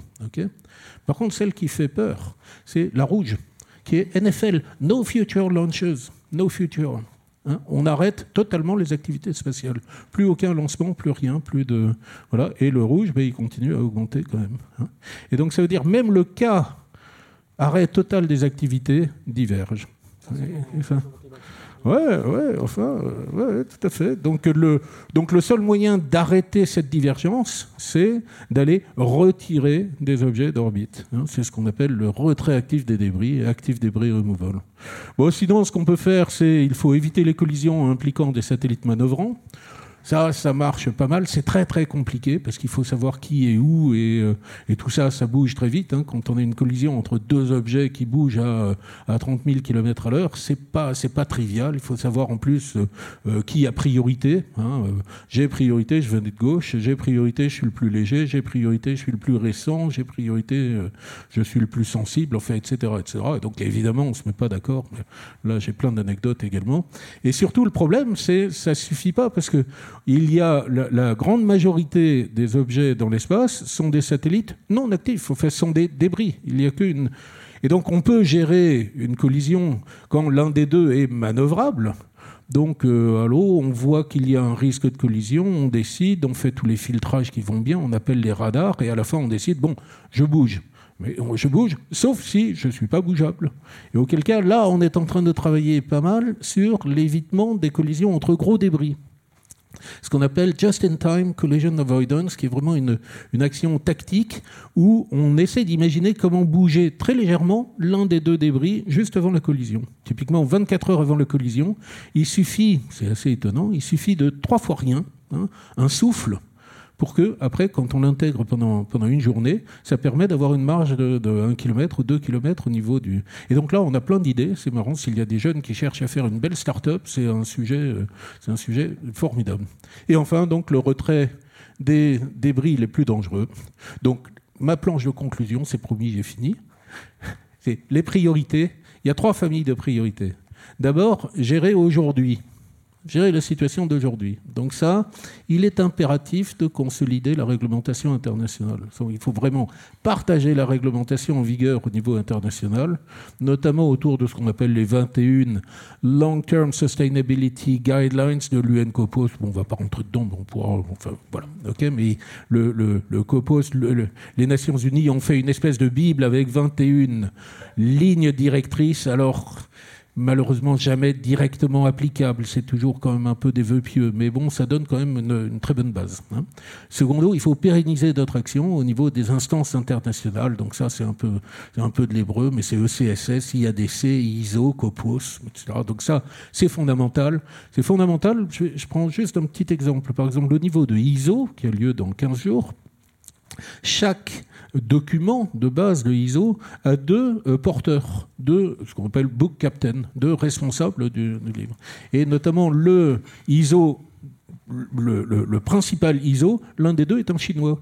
Et un, jeune, jeune chinois, formidable jeune chinois, il parle mieux anglais que moi, il maîtrise PowerPoint vachement mieux que moi. Et, et c'est ça l'avenir, c'est ça la chance qu'on peut avoir. Donc il est fondamental de continuer à discuter avec eux. C'est lui qui va aller porter la bonne parole en Chine et c'est lui notre espoir. Quoi, ça a l'air quand même d'être un, processus assez long. Vous, vous dites euh, porter la bonne parole, convaincre euh, oh, en, une année. Euh, c'est long, on parle un, Elon Musk peut envoyer. alors, la, alors la, la particularité, c'est une très bonne remarque. Et c'est euh, on, fait, et on aura peut-être l'occasion d'en parler, mais ce qu'on fait, c'est on essaye d'abord de euh, négocier avec tout le monde, c'est-à-dire de discuter avec tout le monde. C'est vraiment du outreach, c'est de la discussion ensemble, c'est de dire bon, il faudrait absolument faire ça, et donc euh, et on se convainc et on comprend, et puis après on écrit la réglementation. Parce que sinon, sinon, ça marche pas. Déjà, par exemple, on ne peut pas écrire un texte de loi qui ait un effet rétroactif. Hein, par exemple, les Elon Musk, si je dis, bah, euh, quoi, tu veux lancer 42 euh, 000 satellites, non, ça, ça fait trop, non, je, je te l'interdis. Ça marche pas, on peut pas l'interdire. Il vaut tard que jamais. bah, non, mais on peut, il n'est pas légal d'interdire quelque chose qu'il a déjà démarré, sur lequel il a investi des milliards, il y a 10 ans ou 15 ans. Donc ça ne marche pas. Donc il faut, on ne peut le faire que par la négociation et essayer de le convaincre. Euh, troisième, troisième poste ici, il faut absolument faire évoluer la réglementation actuelle, notamment donc on a une belle action au niveau de, de la loi française. Deuxième point, il faut prendre en compte ce qu'on a fait hier, c'est-à-dire atténuer les effets d'hier. Donc on a un beau syndrome de Kessler entre 700 et 1100 km d'altitude lié essentiellement à des opérations des années 70-90. On a, par exemple, pour vous donner une idée, il y a 59 euh, gros étages Zénith 2 des soviétiques et des russes. alors c'est des beaux bébés, hein, c'est des trucs qui font 9 euh, mètres, 9 tonnes, et il y en a deux qui passent à moins de 100 mètres l'un de l'autre une fois par mois. Donc la, euh, la question, c'est pas est-ce qu'il y a un risque de collision? La question, c'est quand est-ce qu'on aura la collision? Et est-ce qu'on a le temps d'aller en bouger un avant que avant qu'on ait ça? Une, collision de ce genre-là, ça rajouterait à peu près 20 000 débris. Hein. donc euh, donc ça, il est fondamental d'aller retirer les débris les plus gros, les plus dangereux. Euh, donc ça, mais malheureusement pour le moment, c'est pas pris en compte de façon sérieuse. Il y a une expérience qui est sympa, qui est très bien, qui est en cours, qui est euh, euh, fait par une start-up de Lausanne qui s'appelle ClearSpace sur financement de, de l'ESA et qui vise à créer une espèce de petite pince, un crabe qui va aller chercher un débris euh, un vrai débris en 2026. Euh, Alors par contre, le débris, il est un petit peu petit quand même. Bon, et puis c'est 2026, donc c'est super, hein. c'est très bien, il faut l'encourager, mais c'est pas avec ça qu'on va combattre les courbes que je vous ai montrées tout à l'heure. Et c'est une start-up, vous l'avez dit, euh, dans les entrepreneurs spatiaux, c'est quand même pas un, sujet qui, est saisi par de nombreux entrepreneurs. On est plus actuellement euh, à la recherche de l'envoi rapide de nouveaux satellites qu'à. Non, non, malheureusement, le problème du retrait actif des débris, c'est euh, qui est prêt à payer pour ça. C'est horriblement cher. et donc, il n'y a, pas de, il a pas de business plan, il n'y a pas de marché. Sauf, on a travaillé là-dessus et on a trouvé qu'il y a cinq façons. Donc là, évidemment, j'ai pas le temps. Pas le temps j'ai pas le temps, mais il y a cinq façons de financer ça et dont au moins deux voies qui sont très prometteuses. Et c'est ça qui fait qu'il y a des, des startups qui se créent tous les jours sur le sujet notamment pour tout ce qu'on appelle le in-orbit servicing. Alors, en deux mots, in-orbit servicing, c'est quoi? C'est la camionnette Darty qui, le lundi, va remplir un satellite, le mardi, va le réparer, le mercredi, va le déplacer, le jeudi, va en inspecter un, euh, et puis ben, le dimanche, une fois que sa mission est finie, pour respecter la réglementation, il se désorbite et rentre dans le, fond du Pacifique. Et donc ce qu'on lui dit, c'est ben, quand tu rentres, s'il te plaît, qui est sympa, tu rattrapes un débris au passage et tu le désorbites avec toi. Et du coup, là, on montre que euh, le, coût de la désorbitation devient marginal parce que il y a euh, par définition de la réserve de performance en ergol, il y a suffisamment de carburant à bord, il y a déjà tout pour faire les rendez-vous et tout. Et donc ça, c'est très prometteur. Et c'est pour ça que le, petit véhicule développé par euh, ClearSpace s'appelle Adrios, Active Debris Removal in Orbit Servicing. Et c'est un démonstrateur de futur. Bon, ok. Et enfin, il faut préparer demain. Donc il est fondamental à nouveau de se coordonner au niveau international pour préparer Space Traffic Coordination, Space Traffic Management, la gestion, les règles de la route dans l'espace. Et ça, comme je vous l'ai dit, c'est quand même assez compliqué. La priorité absolue, c'est d'améliorer notre connaissance de ce qu'on a au-dessus de nos têtes. Hein, on disait tout à l'heure qu'on euh, connaît les objets de 10 cm à peu près on arrive à les suivre. Bon, 10 cm, c'est bien, mais il faut savoir qu'un objet de 1 cm, par exemple, ça a la même énergie au moment d'une collision que ma Renault Laguna à 130 km à l'heure. Donc le satellite, de toute façon, il a explosé, il est mort. Donc il est, il est fondamental d'arriver à améliorer les seuils de détection et on vise d'essayer de détecter, donc de suivre, de cataloguer tous les objets de 1 cm. Mais 1 cm, suivre une bille à 1000 km de distance qui bouge à 30 000 km à l'heure, c'est pas, pas trivial. C'est néanmoins, c'est vraiment la grande priorité. Et au passage, pour les amateurs de start-up, là, il y a énormément de boulot à faire. Il y a plein de start-up qui se créent tous les jours là-dessus. Télescope, radar. Si vous avez un, si vous avez un bout de jardin euh, derrière votre maison, vous plantez un télescope avec un, on en parlait, on en parlait avec un bon capteur. Hein, les, appareils photo maintenant ont des, capteurs formidables et vous vendez les informations. On est prêt, on les achète ces informations parce que ça permet de recouper les informations et de devenir de plus en plus précis au niveau des catalogues. Et enfin, alors ça c'est mon dada. Hein, j'ai pas été très suivi, mais euh, euh, quand on regarde ici, sur la courbe de tout à l'heure, on voit que les stations spatiales dont tu parlais tout à l'heure, hein, euh, Chinese Space Station, ISS, commencent à prendre vraiment cher. C'est-à-dire en 10 ans, l'ISS a vu le risque de collision dans sa zone multiplié par un facteur 60. Et c'est c'est que le début. Et elle manœuvre pour en éviter euh, de temps en temps. Elle manœuvre, elle a encore manœuvré il y a deux semaines. Donc, euh, et là, on se pose vraiment la question de que va devenir que va devenir cette zone habitable? Parce qu'en plus, il y a plein de projets avec des nouvelles stations, euh, Orbital Reef, euh, comment ça s'appelle, Axiom et autres, qui vont arriver dans cette zone-là. Et là, c'est une zone. Alors, on est en train de balbutier des règles qu'on pourrait avoir, mais il n'y a rien d'évident. Voilà. Très bien. Bon, ben merci. Désolé, euh, le, oui, effectivement. Le tableau n'est pas forcément. on est, Isabelle, on de 1957 à aujourd'hui. Euh, on est passé de 1 à, tout cela, tous ces débris. Alors, euh, même qu'on pensait au début, on avait une vision peut-être un peu euh, utopique de l'espace. Vous me parliez d'un texte, d'un texte de, de l'UNESCO. C'est bien, mm-hmm. c'est bien là oui. J'essaie de trouver. Le début. C'était ici,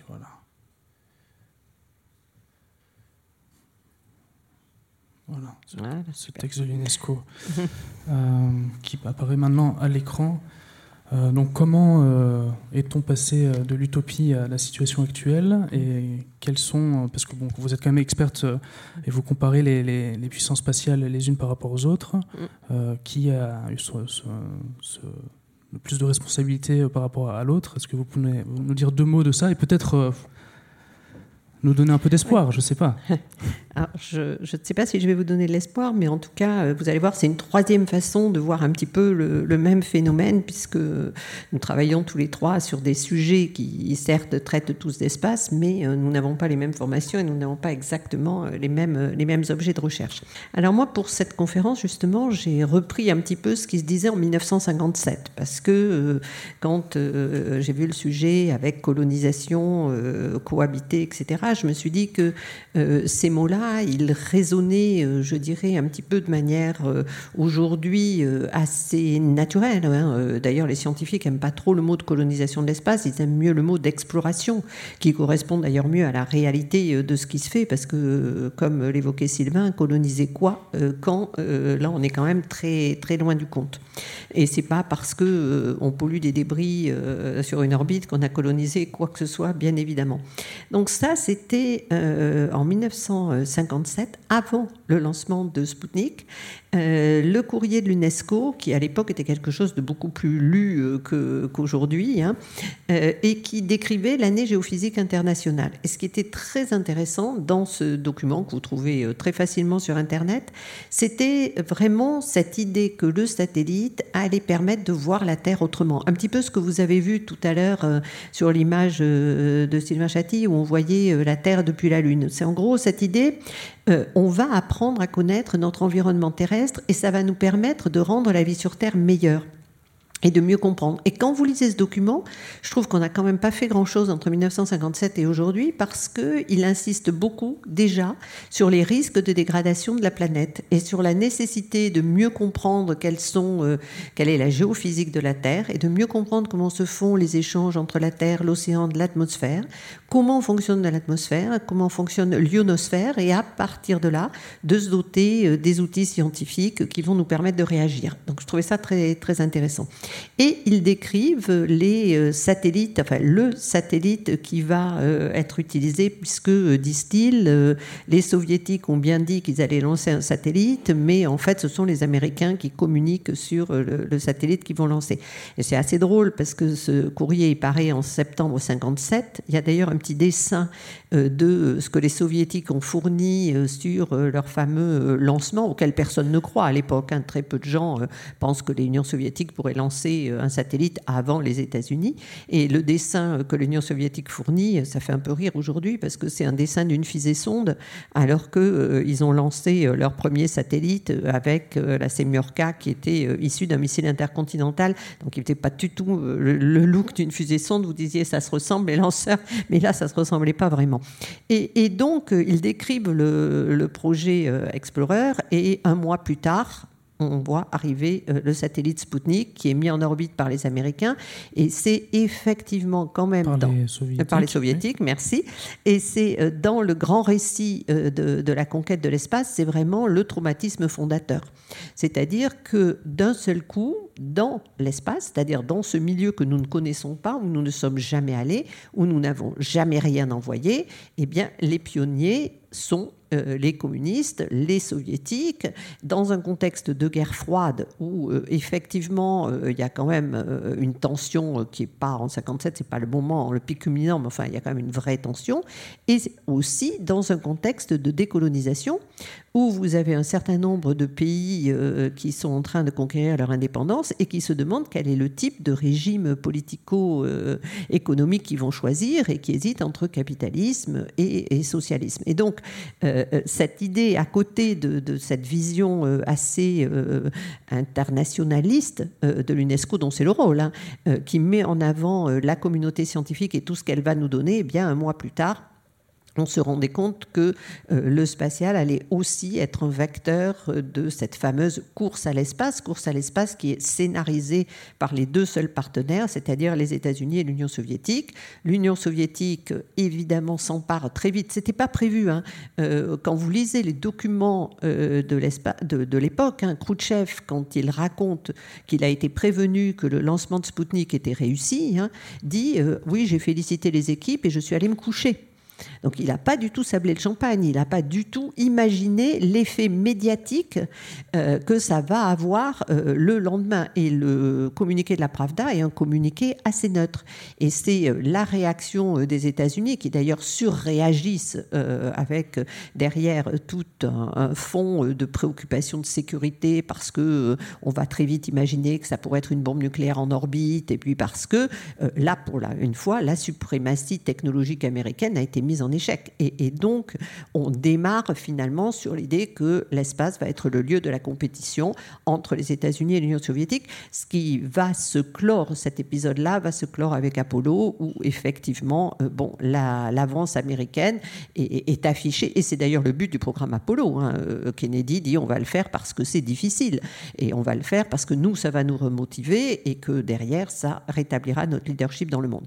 Donc, ce que je voulais dire, c'était qu'à la découverte de l'espace, on avait cette idée que l'espace est quelque chose de fait pour les scientifiques et que les satellites vont beaucoup nous apprendre. Ce qui est vrai, hein, les satellites nous ont beaucoup appris et aujourd'hui encore, euh, les satellites sont des meilleurs outils pour euh, le changement climatique. Mais en même temps, euh, effectivement, le monde était un petit peu différent. Donc l'homme a quitté la Terre depuis 65 ans, euh, ça fait quand même un moment maintenant. Hein. Donc je vais redire, il va falloir que je change mon exemple, mais, il me trouve qu'il est, parlant. Euh, dans, la salle, autant que je puisse vous voir avec les, projecteurs, euh, je dirais qu'on a un public de tout âge. Et pour certains, bah, prenons pas Spoutnik, mais prenons Apollo, c'est un souvenir personnel qu'on peut avoir. Pour d'autres, c'est un souvenir qui a été raconté par les parents, mais maintenant pour les plus jeunes, le problème est que c'est un souvenir qui a été raconté par les grands-parents. Donc, autrement dit, aujourd'hui, quand on parle de la Lune, il faut qu'on se dise que c'est pour nous, les gens plus, plus âgés, que c'est ce que nous racontaient nos grands-parents. Et moi, mes grands-parents, ils me racontaient la guerre de 14. Donc, si vous voulez, je pense que euh, ça, c'est vraiment quelque chose qui mérite d'être dit et redit parce que 65 ans, c'est deux générations et que ça change complètement la, vision des choses. D'où sans doute peut-être aussi cet intérêt pour le New Space ou les startups où là, ce sont des gens jeunes qui se ressaisissent autrement des enjeux spatiaux pour faire autre chose. Mais ça, je pense que c'est un point important. Donc ce grand récit de la rivalité URSS-USA, euh, symbole de la guerre froide, moi j'insiste beaucoup sur le fait qu'il faut dire que c'est derrière nous. Et quand je lis quelque part, alors euh, bon, euh, Guillaume. Pas chez nous, euh, j'espère. non, pas chez vous du tout, mais c'est quelque chose que vous m'avez sûrement déjà entendu dire quand je vous interviewe. Quand je lis quelque chose où on me parle de la rivalité Chine-États-Unis avec les, grilles de lecture de la rivalité de la guerre froide, ce que vous ne faites pas, mais ce que parfois on trouve. Oui. On, l'a fait parce que Bill Nelson, donc à Ciel et Espace, hein, Bill Nelson, l'administrateur de la NASA, euh, nous a dit en interview, nous sommes en course contre les Chinois. Les Donc on le dit, mais dans les guillemets. C'est ça. Et puis les États-Unis le disent. Ça, je suis bien d'accord. C'est-à-dire que là, on a typiquement un schéma où les États-Unis, qui ont gagné leur lettre de noblesse, qui ont retrouvé leur identité nationale, qui ont calé avec euh, tout ce qui est, il y a un très bon bouquin qui s'appelle Space and the American Imagination, où vraiment les États-Unis ont complètement investi euh, cette idée que l'espace était le lieu où la grandeur des États-Unis pouvait pleinement s'exprimer dans tous ces domaines. Et, ne soyons pas non plus totalement négatifs, parce que je dois dire que euh, si on a eu euh, du téléphone par satellite, c'était bien parce que les États-Unis ont payé un tel sat. Si on a eu du GPS, c'est bien parce que les États-Unis ont payé GPS. Donc il ne faut pas non plus. Et, quant à la conquête spatiale, on a énormément de magnifiques résultats scientifiques qui ont aussi été payés par le contribuable américain. Donc je pense qu'il ne faut pas caricaturer, mais en tout cas aujourd'hui aujourd'hui, les États-Unis ont besoin dans la communauté spatiale de se re-raconter cette espèce de rivalité avec, euh, avec l'Union soviétique pour à la fois récupérer du budget, sensibiliser les opinions publiques et sensibiliser aussi le décideur politique qui accorde les budgets. Mais la Chine, elle n'est pas du tout dans la même logique que euh, l'Union soviétique à l'époque je ne dis pas du tout, enfin au contraire, je vais, le dire euh, clairement, la Chine, bien sûr, rêve d'égaler les États-Unis et peut-être un jour de dépasser les États-Unis dans l'espace. C'est d'une évidence absolue. Mais la Chine, aujourd'hui, ne fait pas la course avec les États-Unis. La Chine, elle a commencé à avoir euh, un programme spatial euh, mûr, cohérent, complet, en 1985, donc 30 ans après, après les États-Unis quasiment. Et la Chine, elle, étape par étape, elle a un objectif qui est d'arriver à faire ce que savent faire toutes les autres grandes puissances spatiales.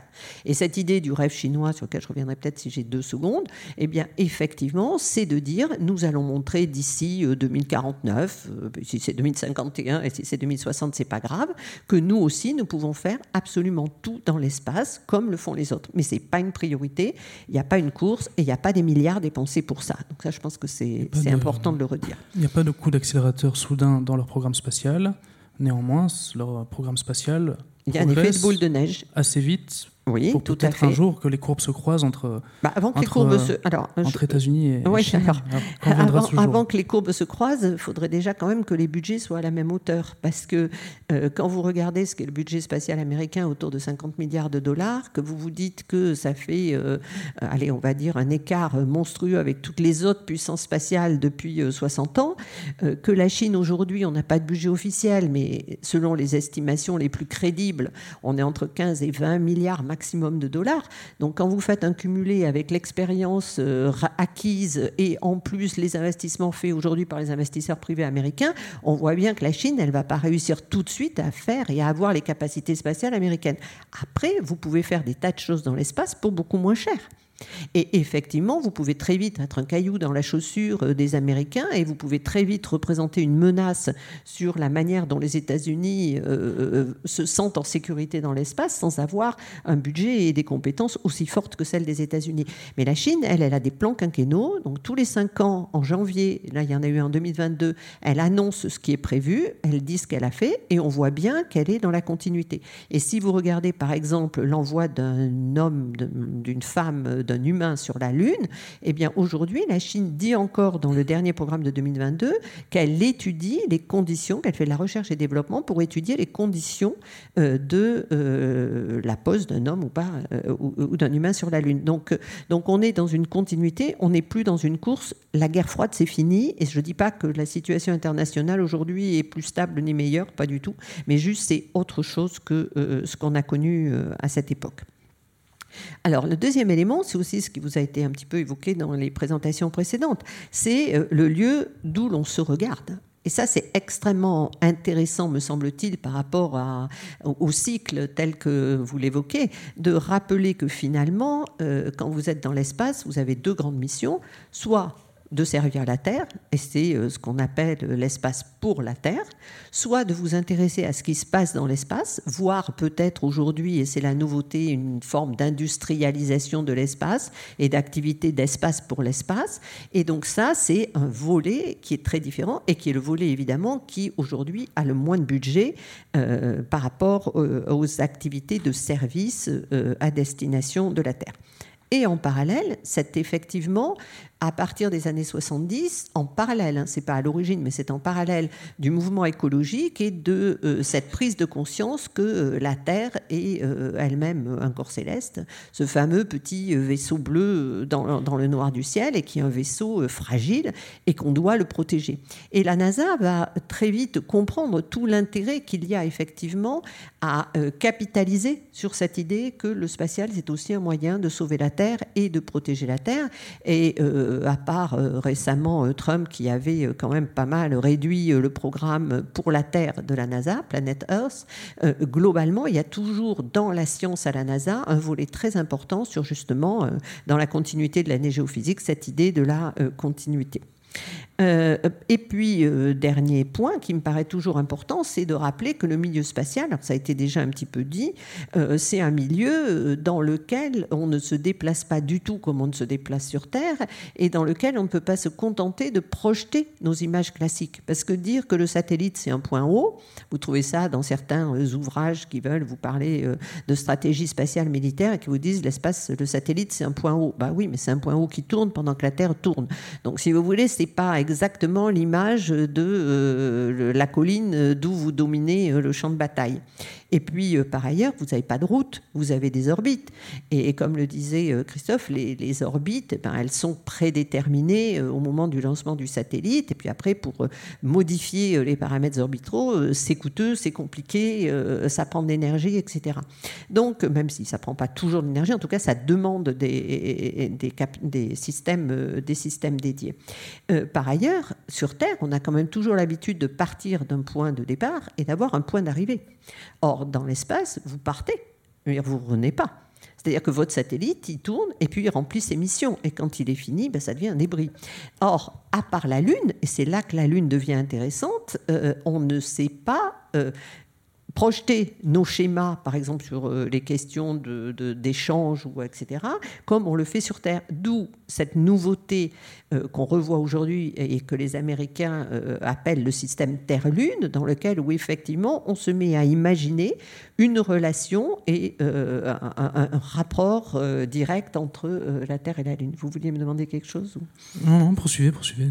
Voilà. Donc ça, c'était juste pour vous redonner quand même une petite idée des, échelles, hein. des échelles, façon de parler. Mais là, vous voyez, c'est donc une photo. Donc j'ai changé. Moi, j'ai pris une sonde chinoise. Donc euh, tout le toutes les sondes qui vont euh, autour de la Lune ou même celles euh, qui font euh, des missions vers Neptune ou autre, à un moment ou un autre, elles se retournent et elles prennent une photo de la Terre. Alors ça peut être un petit point ridicule, on le voit parfois sur des cartes postales, vous savez, vous avez un point au milieu du noir et puis il y a écrit on est ici. Donc bon, question immensité, c'est pas mal. Bon là, vous êtes sur effectivement la Lune par rapport à la Terre. Et ici, c'est un graphique que j'ai fait et dans lequel j'essaie de montrer où, est-ce qu'on se, où se situe l'activité spatiale, l'essentiel de l'activité spatiale. Alors, mon laser, il est là. Donc voilà. Donc si vous regardez mon schéma ici, voilà. Là, vous imaginez que la Lune, elle est ici. Donc c'est euh, la circonférence extérieure de 400 000 km où à peu près se trouve la Lune. Au milieu, vous avez la Terre. Là, le petit cartouche, c'est ça. C'est-à-dire qu'en fait, l'activité spatiale, globalement, à part quelques sondes qui se baladent euh, vers la Lune, vers Mars et, et plus loin, voire au-delà, vous avez effectivement l'essentiel, la quasi-totalité de l'activité spatiale qui se passe dans ce petit espace jusqu'à, mettons, 40 000 km autour de la Terre. Et ce que je veux montrer à travers ça, c'est que finalement, on a effectivement aujourd'hui colonisé, c'était un des mots, habité, cohabité, une petite enveloppe autour de la Terre. Alors, est-ce que c'est une banlieue de la Terre? Je pense que c'est un peu difficile. Banlieue, euh, en histoire médiévale, c'est vraiment l'espace dans lequel le, la ville ou le seigneur est capable d'imposer sa loi et son commandement. Alors, d'une certaine façon, oui, c'est un peu une banlieue de la Terre, euh, sauf que, bon, on pourra parler de droit spatial à un moment ou à un autre, mais effectivement, euh, la question de cette réglementation dans cette activité, elle a été euh, très clairement évoquée par Christophe Bonal, et donc sur les risques que font courir les stations. À propos d'ailleurs, dans les, dans les stations, c'est assez drôle parce que récemment, on en parle moins, mais la station spatiale chinoise a protesté contre les manœuvres des satellites Starlink d'Elon Musk, dont elle estimait qu'elle les mettait en, danger. Et euh, Elon Musk a répondu dans un premier temps que euh, pas du tout, il savait très bien ce qu'il faisait et les Chinois n'avaient rien à craindre. Ce à quoi les Chinois ont répondu qu'ils aimeraient bien savoir, lui, eux, ce qu'ils faisaient pour être sûr de ne rien avoir à craindre. Donc c'est assez intéressant parce que euh, cette question, et, Elon Musk tourne autour des 400 km d'altitude, donc cette question, elle se pose dans tous les sens pour tout le monde. Et c'est peut-être, vous disiez qu'il fallait essayer d'être un peu rassurant, c'est peut-être ça qui est le plus rassurant. C'est qu'en en fait, dans l'espace, tout le monde est interdépendant et ce qui peut quand même limiter euh, l'égoïsme euh, d'un certain nombre d'utilisateurs euh, ou de fondateurs ou de propriétaires de méga constellations, c'est qu'une fois qu'ils auront pourri, pour reprendre le terme de Christophe, ils auront pourri leur orbite, ils pourront plus l'utiliser eux non plus. Donc finalement, euh, intérêt bien compris commence par soi-même, c'est là qu'on peut espérer que euh, cette prise de conscience et cette volonté d'essayer quand même de rendre les, les orbites pérennes, eh bien, elle va jouer, euh, elle va jouer pour tout le monde. Donc pour le redire autrement, un acteur qui envoie 42 000 satellites va être 42 euh, 000 fois plus prudent qu'un bah, acteur qui en envoie qu'un seul, c'est ça Sinon, on, se met, on se met plus en danger soi-même. Celui qui en envoie 42 000 satellites, il a vraiment intérêt à faire en sorte que l'effet Kessler ne se passe pas euh, là où il a ses constellations de 42 000 satellites. Donc pour ça, il va les piloter euh, très précisément. Il peut toujours y avoir un système qui tombe en panne. Et puis, il va surtout essayer de les déorbiter c'est-à-dire en fait effectivement de les sortir de l'orbite quand il va vouloir envoyer les mêmes. Parce que 40 000 satellites, c'est le total des satellites qui seront envoyés. C'est pas 40 000 satellites qui orbitent en même temps pour faire euh, la, totalité de la constellation aujourd'hui. Aujourd'hui, on en est dans les débuts euh, de la constellation d'Elon Musk, bon, qui quand même en a, je sais plus, j'ai pas compté récemment, mais euh, presque entre 5 et 8 000. Oui, c'est ça. 5 000, 6 000, ça change un peu tous les jours parce que quand Elon Musk fait des lancements, il peut y avoir jusqu'à 60 60 Starlink en même temps dans le lancement, donc ça, change assez vite. Donc là, ce que je voulais rappeler, c'était cette occupation en croissance, mais je vais, je vais, je vais passer assez vite parce qu'il me semble qu'on a déjà bien, bien clairement expliqué ça. Mais il y a un petit point supplémentaire c'est euh, en réalité, ces satellites, ils appartiennent à beaucoup de pays. Vous disiez, il y en a qui ont un satellite, il y en a qui ont dix satellites. Euh, bon, euh, la France arrive quatrième avec presque rien, mais si vous prenez, je ne sais pas, les Émirats arabes unis ou l'Algérie ou, ou, le Chili, ils arrivent avec encore moins. Donc vous avez beaucoup de pays qui utilisent l'espace, quasiment toute la, la, totalité des pays. Vous avez que 11 puissances spatiales, c'est-à-dire 11 États qui sont capables aujourd'hui de mettre des satellites sur orbite. Je rappelle que le traité de 67, qui est la base du droit spatial, postule, euh, impose la responsabilité des États. Et donc, quand Elon Musk lance, il lance avec l'autorisation des États-Unis. Hein. Elon Musk n'est pas euh, libre de lancer ce qu'il veut, quand il veut, euh, d'où il veut. Donc, vous avez 11 États seulement qui sont des puissances spatiales. Et finalement, alors, club des pollueurs ou autre chose, mais ce sont eux les principaux joueurs. Et c'est à eux aussi que les autres puissances font porter la responsabilité de préserver les usages futurs, les usages futurs du, du Et ce que je voulais dire, ça, évoque un peu aussi ce que, Christophe montrait avec les débris, c'est qu'on a aujourd'hui 5465, alors aujourd'hui c'était en mai 2022, hein, mais mettons qu'on a 5000 satellites considérés comme opérationnels, dont 3000, alors j'ai enlevé les 400 d'un côté, je les enlève de l'autre, dont 3000 qui sont américains, dont 2900, alors il faut que je donne les chiffres exacts si on ne va pas s'en sortir, 5500 quasiment opérationnels, 3400 américains, dont 2992 commerciaux. Donc là, on se rend bien compte que les responsabilités sont celles des États, mais que les acteurs commerciaux se mettent à être concernés au premier chef et que ça va être de la responsabilité des États de faire respecter leurs réglementations, euh, comme la France a pu le faire d'ailleurs avec sa loi euh, sur euh, les opérations spatiales. La différence, c'est que nous, on ne balance pas 3000 satellites en orbite et donc du coup, effectivement, elle a moins, moins d'effet. Alors si je continue, bah, l'année 2021, la nouvelle frontière, ça c'est aussi un des thèmes qu'on retrouve classiquement, l'espace, la nouvelle frontière. Pour les Américains, il n'y a aucun doute parce que ça rentre dans ce discours de l'esprit pionnier américain, de euh, l'indépendance, de l'autonomie, du rôle des entrepreneurs. Ça aussi c'est quand même très, très important et très marquant de voir que depuis le milieu des années 80, euh, les différents gouvernements américains rêvent de commercialisation de l'espace. Ils rêvent du fait qu'il y ait euh, des acteurs qui puissent faire de l'argent dans l'espace. Et Elon Musk, c'est en quelque sorte le plus beau couronnement de cette image. Et d'ailleurs, Elon Musk a développé euh, son programme spatial de lanceur grâce au soutien de la NASA qui cherchait des sous-traitants capables de faire évoluer ce, marché des lancements.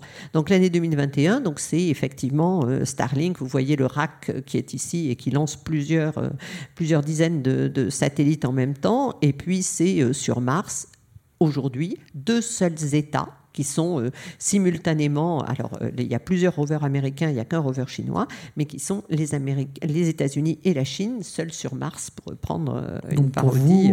pardon, il y a là un, avant et un après 2021, on, on, a, vu on a vu un tournant.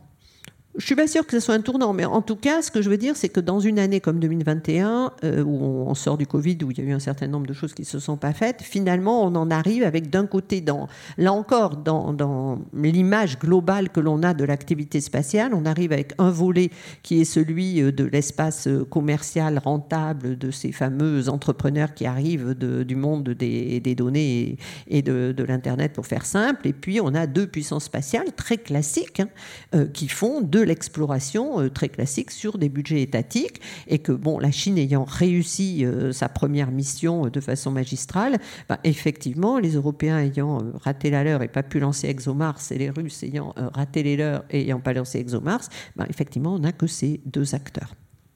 Ce qui ne veut pas dire qu'ils sont les seuls dans l'espace. Et euh, Sylvain a montré tout à l'heure que quand il fallait se poser sur des sondes ou des astéroïdes ou des comètes, euh, quand il fallait euh, plutôt poser des sondes sur des astéroïdes ou des comètes, les Japonais et les Européens étaient parfaitement capables de réussir de magnifiques missions. Alors, les perceptions de l'espace, donc le choix des mots euh, sur lequel je pense qu'il faut vraiment s'interroger, parce que tant qu'on utilisera ces mots-là, et eh ben finalement, on continuera à véhiculer ce sens commun. Et il me semble que le spatial euh, mérite une analyse beaucoup plus euh, dédiée et beaucoup plus exigeante de ce que sont ses particularités. Donc, c'est conquête, colonisation, occupation, mise en valeur. Alors, la dichotomie espace, j'y reviens pas. Un rêve de nouveaux horizons, oui. Aujourd'hui, on retrouve le discours de l'espace doit faire rêver. Et ça, c'est assez intéressant parce que euh, l'espace doit faire rêver. Ben, ça veut dire qu'il faut imaginer d'autres activités que des activités purement de service vis-à-vis de la Terre. Et bon, il y, a des choses anciennes, hein, euh, mais qui pourraient revenir. Il y a, par exemple, il y avait eu cette compétition de voiles solaires pour essayer de euh, faire déplacer euh, des satellites avec une très faible. Alors, c'est, oui, voilà, c'est très, très, beau, c'est très compliqué parce que des photons euh, dans une voile solaire, il faut déployer une voile solaire, faut, etc., etc. Il faut piloter, mais c'est des projets qui font rêver. Il y, a énormément. Oui. Oui, on a pour celui-là, pour le coup, fait rêver, mais la, la course, la régate de la Terre à la Lune n'a jamais eu lieu, je crois. Non, non, elle n'a jamais eu lieu. En revanche, on voit quelques voiles solaires euh, dans, l'espace. Elle, avait été organisée, elle était prévue pour 1992, euh, anniversaire de, euh, Christophe Colomb, et il y avait quatre candidats, etc. Et puis à la fin, comme dit Isabelle, c'était trop compliqué. Quoi. Donc, mais on avait déjà, c'était déjà prévu, il y avait le lancement qui était prévu, il y avait quatre voiles, dont une française. Oui, oui. Ça, bon, ça, ça pouvait faire mais ça ressort maintenant. oui, mais c'est ce que je dis, ça revient. Il y, en a, il y en a une à bord d'Artemis 1 pour oui, oui, direction en astéroïde. Et, et, ça, je pense que c'est vraiment quelque chose qui, qui mérite qu'on se repenche sur ces sujets-là. Et donc, si on doit faire rêver, ben, ça veut dire qu'il faut penser autrement l'activité spatiale. Il faut peut-être trouver des moyens euh, qui consomment moins, des moyens. On voit maintenant euh, les industriels du spatial se poser des questions sur leur coût carbone. Alors, le coût carbone du spatial, c'est très drôle parce que si vous calculez le coût carbone du SLS euh, en tant que tel, là, qui va partir et pour lequel vous tenez absolument à ce que je me réveille à 6 heures du matin, euh, s'il part pas, je vous en voudrais. Hein. Euh, donc, euh, effectivement, si on réfléchit sur, sur le coût carbone du SLS, c'est une catastrophe. Mais si vous réfléchissez au coût carbone d'un lanceur indien PSLV qui met un satellite géostationnaire qui va durer 25 ans et qui va desservir l'Inde et qui va apporter téléenseignement, télémédecine et gestion du territoire, le coût carbone, il est excellent. Donc, si vous voulez, c'est vraiment une autre manière d'appréhender euh, le spatial. Une, mini précision euh, sur, les émissions du SLS en tant que tel. Hein, euh, quand vous le verrez décoller, la fumée centrale qui, sort du, du, booster central, c'est de l'eau, hein, c'est de la vapeur d'eau, c'est ça Hydrogène plus oxygène. Donc ce qui est polluant, ce sont les boosters latéraux. Voilà. Oui, oui, le problème, oui, et puis surtout, c'est qu'un lanceur, ça, consiste à faire brûler euh, des ergols. Donc, euh, et les ergols en question, ils sont quand même tout, à fait écologiques. toute la chaîne de production des, et toute la chaîne qui va avec. Donc là, je pense qu'on est bon. Et puis, dans les approches contrastées, alors je vais passer très vite, mais c'est quelque chose qui moi me marque, c'est euh, l'idée d'Elon Musk. Alors Elon Musk, bon, je vais plus on va éviter de, revenir dessus, tout le monde connaît, et le rêve martien d'Elon Musk, bon, avec cette idée qu'il partira vers Mars, quitte à y mourir. Alors oui, ça, il y a de fortes chances. Donc, euh, donc encore faudrait-il d'ailleurs que le gouvernement américain lui donne l'autorisation de décoller pour partir, euh, pour partir vers Mars. Donc vous avez ce, côté flamboyant euh, d'Elon Musk qui est impressionnant hein, quand même, parce qu'on ne va pas, on va pas je dirais, passer à côté du, caractère assez grandiose du, du, personnage et parfois un peu mégalomane, mais n'empêche. Et puis vous avez d'autres projets comme Asgardia. Alors Asgardia, c'est juste pour le plaisir. Voilà. Donc Asgardia, c'est l'idée d'une nation spatiale. Alors, curieusement, vous en avez sans doute pas beaucoup entendu parler. Je ne sais pas combien de temps parmi vous sont des citoyens, combien de gens sont des citoyens asgardiens parmi vous. Ah ben c'est vraiment pas beaucoup. Hein. Donc il n'y a personne, je vois personne. Et c'est l'idée que, euh, alors c'est un russe qui est à l'origine de ce projet, c'est un projet euh, totalement privé, hein. partant du principe que, euh, eh bien, dans un satellite, on va mettre les noms des gens qui sont des membres d'Asgardia, et que pour faire un État et pour être citoyen d'un État, eh bien, il faut un territoire. Alors ça sera le satellite. Il faut une constitution. Ils ont fait une constitution. Ils ont même fait un hymne national. Vous pouvez euh, vous pouvez l'entendre euh, en ligne. Et puis, il faut une représentation. Donc, euh, ils ont effectivement un représentant. Et à partir de là, vous choisissez votre nationalité à l'intérieur d'Asgardia à partir de la langue que vous choisissez de parler. Et d'ailleurs, ça a été très traumatisant pour le père fondateur parce que les gens ont choisi presque tous de parler anglais. On se demande bien pourquoi, à moins que c'était juste plus pratique pour, pour communiquer. Et ce projet Asgardia, que moi je trouve quand même assez intéressant. Alors, euh, il n'a pas été reconnu. Ils ont demandé à l'ONU de les reconnaître en tant qu'État, et où là, quand même, euh, les bons vieux réflexes terrestres ont repris le dessus. C'est que euh, le fondateur, c'est quand même auto-élu chef de l'État en question. bon, il y avait une constitution et tout, mais enfin, en attendant, c'est quand même lui qui a eu l'idée, c'est quand même lui qui est le, qui est le, patron. Mais les, donc, les Nations Unies n'ont pas reconnu Asgardia, mais je pense que c'est assez amusant de voir comment les manières de communiquer médiatiquement peuvent ou pas porter un projet. Parce que finalement, euh, Asgardia, euh, dans certains milieux, au début, il y a des gens qui ont souscrit, y compris des juristes, ce qui est très très drôle.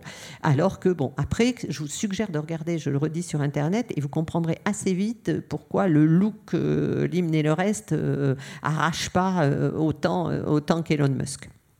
Alors, euh, euh, je, vais aller rapidement parce que je crois qu'on a pas mal été. Oui, absolument, comme ça on pourra. Euh, voilà, ça laissera du, temps. exactement. Donc, bon, bah, insister sur le fait que maintenant on a des nouvelles approches qui sont à la fois technologiques, économiques et stratégiques. Et puis, bon, je suppose que dans les questions, on va avoir quand même la question des conflits dans l'espace. Hein. Est-ce qu'il peut y avoir une guerre dans l'espace? Quelle forme ça prendrait? Est-ce qu'on peut la prévenir? Bon, quels en sont les, risques et, et, la faisabilité? Donc, ça, je pense que c'est un élément important. Et ce que je voulais quand même que vous regardiez je sais pas si. Non, je l'ai pas remis sur ma planche d'avant. Donc, si vous pouvez voir sur l'écran, quand même, regardez un petit peu le nombre de satellites qui, qui sont euh, lancés. Donc, euh, ils sont positionnés sur euh, le pays qui a autorisé leur lancement. Enfin, ils donc, c'est la nationalité. C'est la nationalité des satellites que vous voyez sur les pays. Et puis, les couleurs, ça correspond au lieu de lancement. Et donc, vous voyez que dans cette année qui correspond à 2019, eh bien, finalement, il y a eu quelques satellites américains qui ont été tiré euh, par encore des lanceurs russes. Mais euh, ce que vous constatez, c'est la masse des satellites américains par rapport à tous les autres satellites. Et on en revient à ce que je disais. Et donc, euh, derrière, potentiellement, débris et surtout présence hyper présence, hyper puissance américaine dans l'espace, d'autant plus que ces acteurs anglo-saxons, bah, effectivement, trouvent aux États-Unis le bon terreau pour prospérer. Alors la Lune, nouvel enjeu géopolitique, hein, euh, ça c'est la question euh, du moment. Alors on élimine la guerre froide, mais reste la question de est-ce qu'il va y avoir une concurrence pour occuper euh, la Lune? Premier point, les États-Unis se positionnent sur l'idée qu'il y aura l'autorisation à terme d'exploiter les ressources de la Lune, y compris d'une façon commerciale. Les Chinois et les Russes insistent beaucoup sur le fait que leur base spatiale, leur base spatiale sur la Lune sera une base de recherche euh, et une base scientifique. Donc il y a quand même déjà cette euh, projection sur la Lune de cette grande séparation euh, classique hein, entre les, idéologies et, les moyens, parce que c'est évident que le secteur privé chinois et russe, il n'est absolument pas capable de faire de l'exploitation des ressources minières. Hein. Quoique, au tout début du programme lunaire chinois, les dirigeants chinois employer quand même le terme de ressources lunaires, disant, euh, avec un discours du type euh, le premier qui arrivera euh, aura droit aux ressources. Il y a, eu ça quand même dans les. Alors, c'était pas les dirigeants, c'était dans le discours chinois. Ça a été la même chose que le syndrome américain, c'est-à-dire que on veut mobiliser notre propre gouvernement et notre propre opinion publique sur le fait qu'il nous faut être présents. Et ce qu'il disait, si vous lisez bien le discours, c'est si les Américains s'installent les premiers et récupèrent les ressources, du coup, nous n'y aurons plus accès. Et donc ce discours-là, il était plutôt tourné vers le risque des Américains et de l'avance des Américains. Et le, la volonté chinoise est toujours de dire qu'ils exploiteront des ressources dans la mesure où ils en auront besoin pour la base, mais pas du tout sur le plan commercial. D'accord, donc euh, quand on dit ces choses-là, c'est pour avant tout avoir l'adhésion de, son peuple, de sa nation? Ben, C'est surtout que vous avez toujours des individus qui disent des trucs à, à titre privé, et puis, vous avez toujours des journaux américains qui lisent plus particulièrement ces auteurs-là et les mettent plus particulièrement en anglais. Parce que si vous regardez ce que fait une de mes étudiantes, euh, le spatial commercial chinois, nous, on a pisté, on a fait le tour, etc. On n'a trouvé aucun document officiel là-dessus. Et d'ailleurs, il y, a, une anecdote. Hein, les les Américains adorent vendre des bouts de lune. Alors, j'ai pas été vérifié, mais apparemment, il a tellement vendu. Il s'appelle l'ambassadeur galactique. Hein. Noël approche, n'hésitez pas si vous avez aucune idée de cadeau. Euh, ça coûte entre 20 et 30 dollars, je sais plus. Achetez un bout de papier, parce qu'en fait, vous achetez un bout de papier, hein, qui est un titre de propriété sur la Lune. Et donc, euh, l'idée, c'est de dire, euh, moi j'ai écrit, ah oui, c'est vrai qu'il l'a fait d'ailleurs, j'ai écrit aux Nations Unies et j'ai dit, euh, si d'ici deux mois vous m'avez pas répondu que j'ai pas le droit de le faire, c'est que j'ai le droit de le faire. Vu le temps de réaction des Nations Unies, évidemment, il n'a jamais eu de réponse, et donc il a considéré qu'il avait droit, ce qui bien sûr est faux. Et donc, il vous vend un titre lunaire, mais il vous donne pas les coordonnées géographiques. Hein. Mais il vous dit bien que si vous en achetez plusieurs, ils seront jointifs. Il vous le garantit, il n'y a pas de problème. Et apparemment, d'après le dernier état, il a vendu toute la Lune. je suis quand même assez impressionné à raison de je sais pas combien. je vais quand même prendre le temps d'aller vérifier. Hein. Mais donc théoriquement, il aurait vendu toute la Lune, donc il en est à vendre Mars. Bon, on ne cherche pas les équipes qui gagnent. Mais ce qui est drôle, c'est qu'il a donné une idée à un autre ambassadeur galactique chinois qui lui aussi a mis en vente des titres de papier euh, sur, euh, sur la Lune. Et là, lui, il s'est retrouvé au tribunal en Chine au motif que la Terre, elle appartient à l'État elle appartient pas aux particuliers, et que ça allait être pareil sur la Lune et sur Mars. Donc, si vous voulez, c'est très rigolo euh, euh, de voir comment finalement il y a cette espèce de, de, de, copie collée, mais bien décalée, et nous, on oublie toujours de regarder le côté décalé par rapport aux Chinois, parce qu'ils n'ont juste pas le même système pas les mêmes budgets, pas le même système. Et on vient de voir euh, le congrès du parti. visiblement, on a quand même un État central plutôt fort et un parti qui fait plutôt les règles du jeu. Donc, euh, on n'est pas du tout euh, Elon Musk. Euh, il n'arrivera pas sur la télé chinoise pour dire qu'il va aller sur Mars le premier. Hein, ça va pas le faire. Donc voilà. Donc ce que je voulais vous montrer à travers ça, c'est qu'on a une vision très simplificatrice. Par exemple, cette carte-là, moi je la trouve magnifique parce que c'est une carte que, alors j'aurais dû mettre ma source et j'ai pas eu le temps de la re-rechercher. Je l'avais utilisée dans une autre diapo. Eh ben, vous voyez, il y a plus de Russes. C'est magique. Hein? Donc les Russes, on a bien vu euh, sur la planche de Sylvain qu'il y avait euh, les sites russes, hein, ils ont quand même ramené des échantillons. Les Russes sont, les Soviétiques sont ceux qui ont pris les premiers de la photo, les premières photos de la face cachée de la Lune. Le premier atlas qui nous a montré à quoi ressemblait la face cachée de la Lune, il est soviétique, il date des années 60. Donc euh, ils ont quand même fait des tas de trucs. Et ben là, vous voyez, c'est magnifique pour bien expliquer qu'il n'y a plus que les Chinois et les Américains qui sont en course. Et ben on met plus que les deux partisans pas mis la source, mais c'est une source américaine. C'est une source américaine. Et, mais ça ne veut pas dire que je ne la retrouverai pas un jour dans une source européenne par défaut de vigilance euh, d'un quelconque illustrateur. Hein. Et, donc ça, c'est intéressant parce que c'est comme ça que on crée nous, occidentaux, une espèce de discours dans lequel on va fonder nos propres analyses des programmes spatiaux euh, chinois, indiens. Alors, il y a un effet boomerang, c'est-à-dire que la Chine, par moment, elle va citer, juste, ça j'ai vraiment vu ça dans des journaux chinois, des journaux chinois qui citent le Washington Post qui est en train de dire que la Chine va rattraper les États-Unis. Et le titre journal chinois, c'est de dire le Washington Post dit que la Chine va rattraper les États-Unis. Ils n'ont pas besoin de faire de la propagande, on l'a fait pour eux. Donc ça, c'est quand même quelque chose que je voudrais souligner.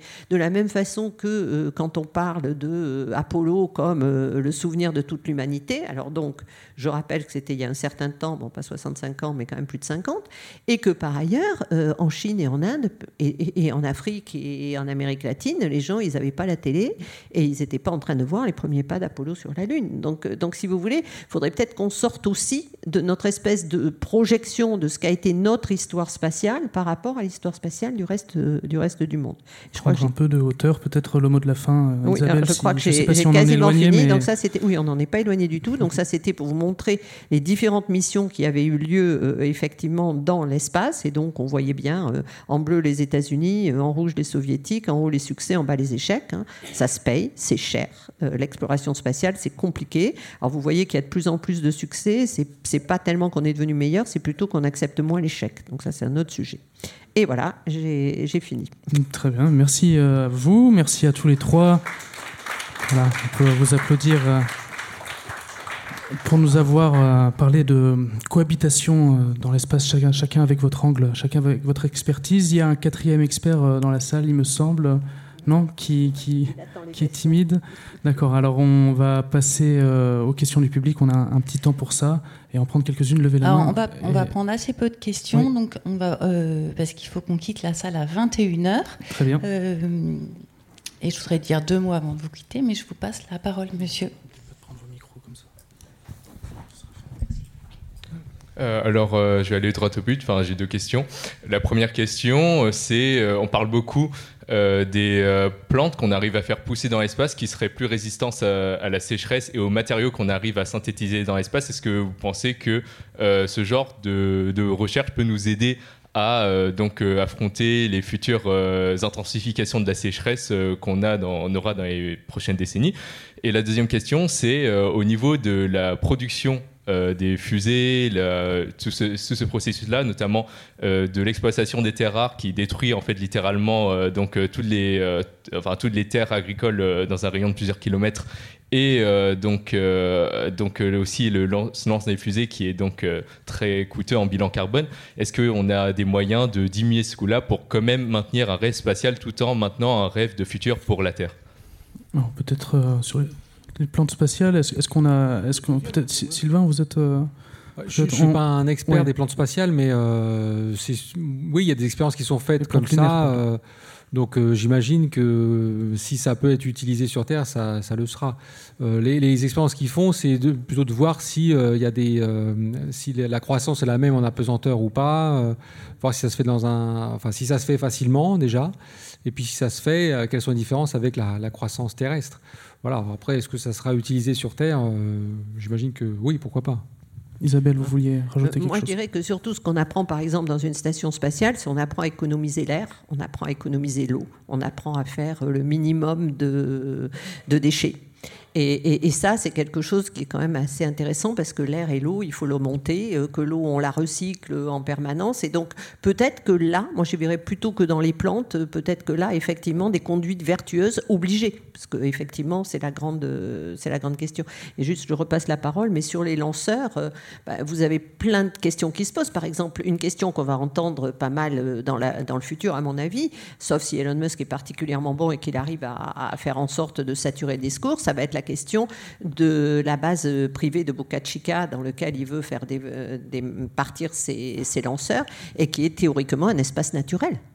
Et, donc euh, là, effectivement, il est en train de euh, violer en réalité les lois fédérales américaines sur l'écologie avec la bénédiction euh, de, l'État qui, lui, trouve que ça fait de l'emploi, etc.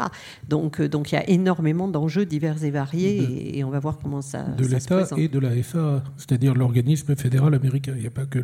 Il le viole, c'est-à-dire il a, il a réussi à faire adapter la loi pour lui. Quoi.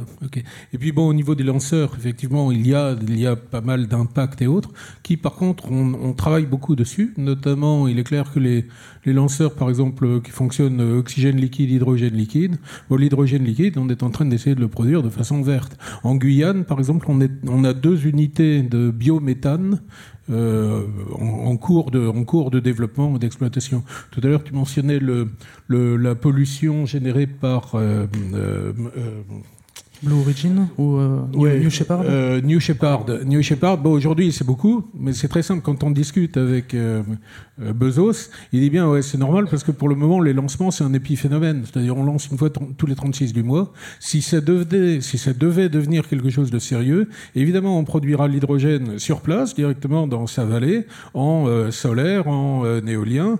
Et donc là, là l'impact l'impact récurrent deviendra, alors il faut jamais dire nul, hein, mais deviendra très faible. Parce que quand on a un truc qui ne, consomme que de l'oxygène liquide et de l'hydrogène, si l'hydrogène est vert, bon, euh, oui, encore, encore faut-il euh, que ces fusées marchent à l'hydrogène euh, et à l'oxygène, parce que non, oui, mais les, celles de SpaceX, celle, dont on parle, c'est hydrogène-oxygène. Oui, bien sûr. Mais la grande majorité des les suivants, c'est oxygène, oxygène, méthane, mais méthane, ça peut être biométhane. Et donc là, on dit qu'au niveau de biométhane, en principe, en principe, c'est équilibré. Bon, tout ça juste pour dire que c'est un sujet qui nous tient énormément au cœur, sur lequel il y a énormément de publications, et évidemment, on fait très attention et, euh, et on doit aux taxpayeurs une explication très claire, nettement mieux que ce que je viens de dire en, 20 secondes. Quoi. bien, merci Christophe. Euh, bon, on avait le temps pour une seule question, malheureusement. Euh, on va devoir euh, libérer la salle. À la rigueur, ce que je vous propose, c'est qu'on reste un peu dehors. Ah, on, doit, être vidé de la salle, mais on ne doit pas être vidé du. Donc, s'il y a des questions, moi, je pense qu'on peut les prendre. on peut les prendre en sortant. Hein. Vous avez l'invitation, Isabelle. Merci. Geneviève, je vous laisse la main. Bonsoir, merci beaucoup d'avoir suivi euh, cette séance. Je voulais euh, remercier nos invités, Guillaume Langin et aussi Xavier Pasco, qui est le conseiller scientifique de ce cycle et qui est présent ce soir avec nous. Je voulais remercier la régie, vous donner rendez-vous le 21 novembre prochain pour la dernière séance de ce cycle Espace frontières de l'infini, qui portera sur les rêves d'espace et sur le futur spatial de l'humanité avec euh, trois invités. Je vous rappelle que les livres qui sont dans la bibliographie que vous avez pu prendre dans la salle sont à votre disposition dans la bibliothèque. Je vous remercie et je vous souhaite une très bonne soirée. À bientôt.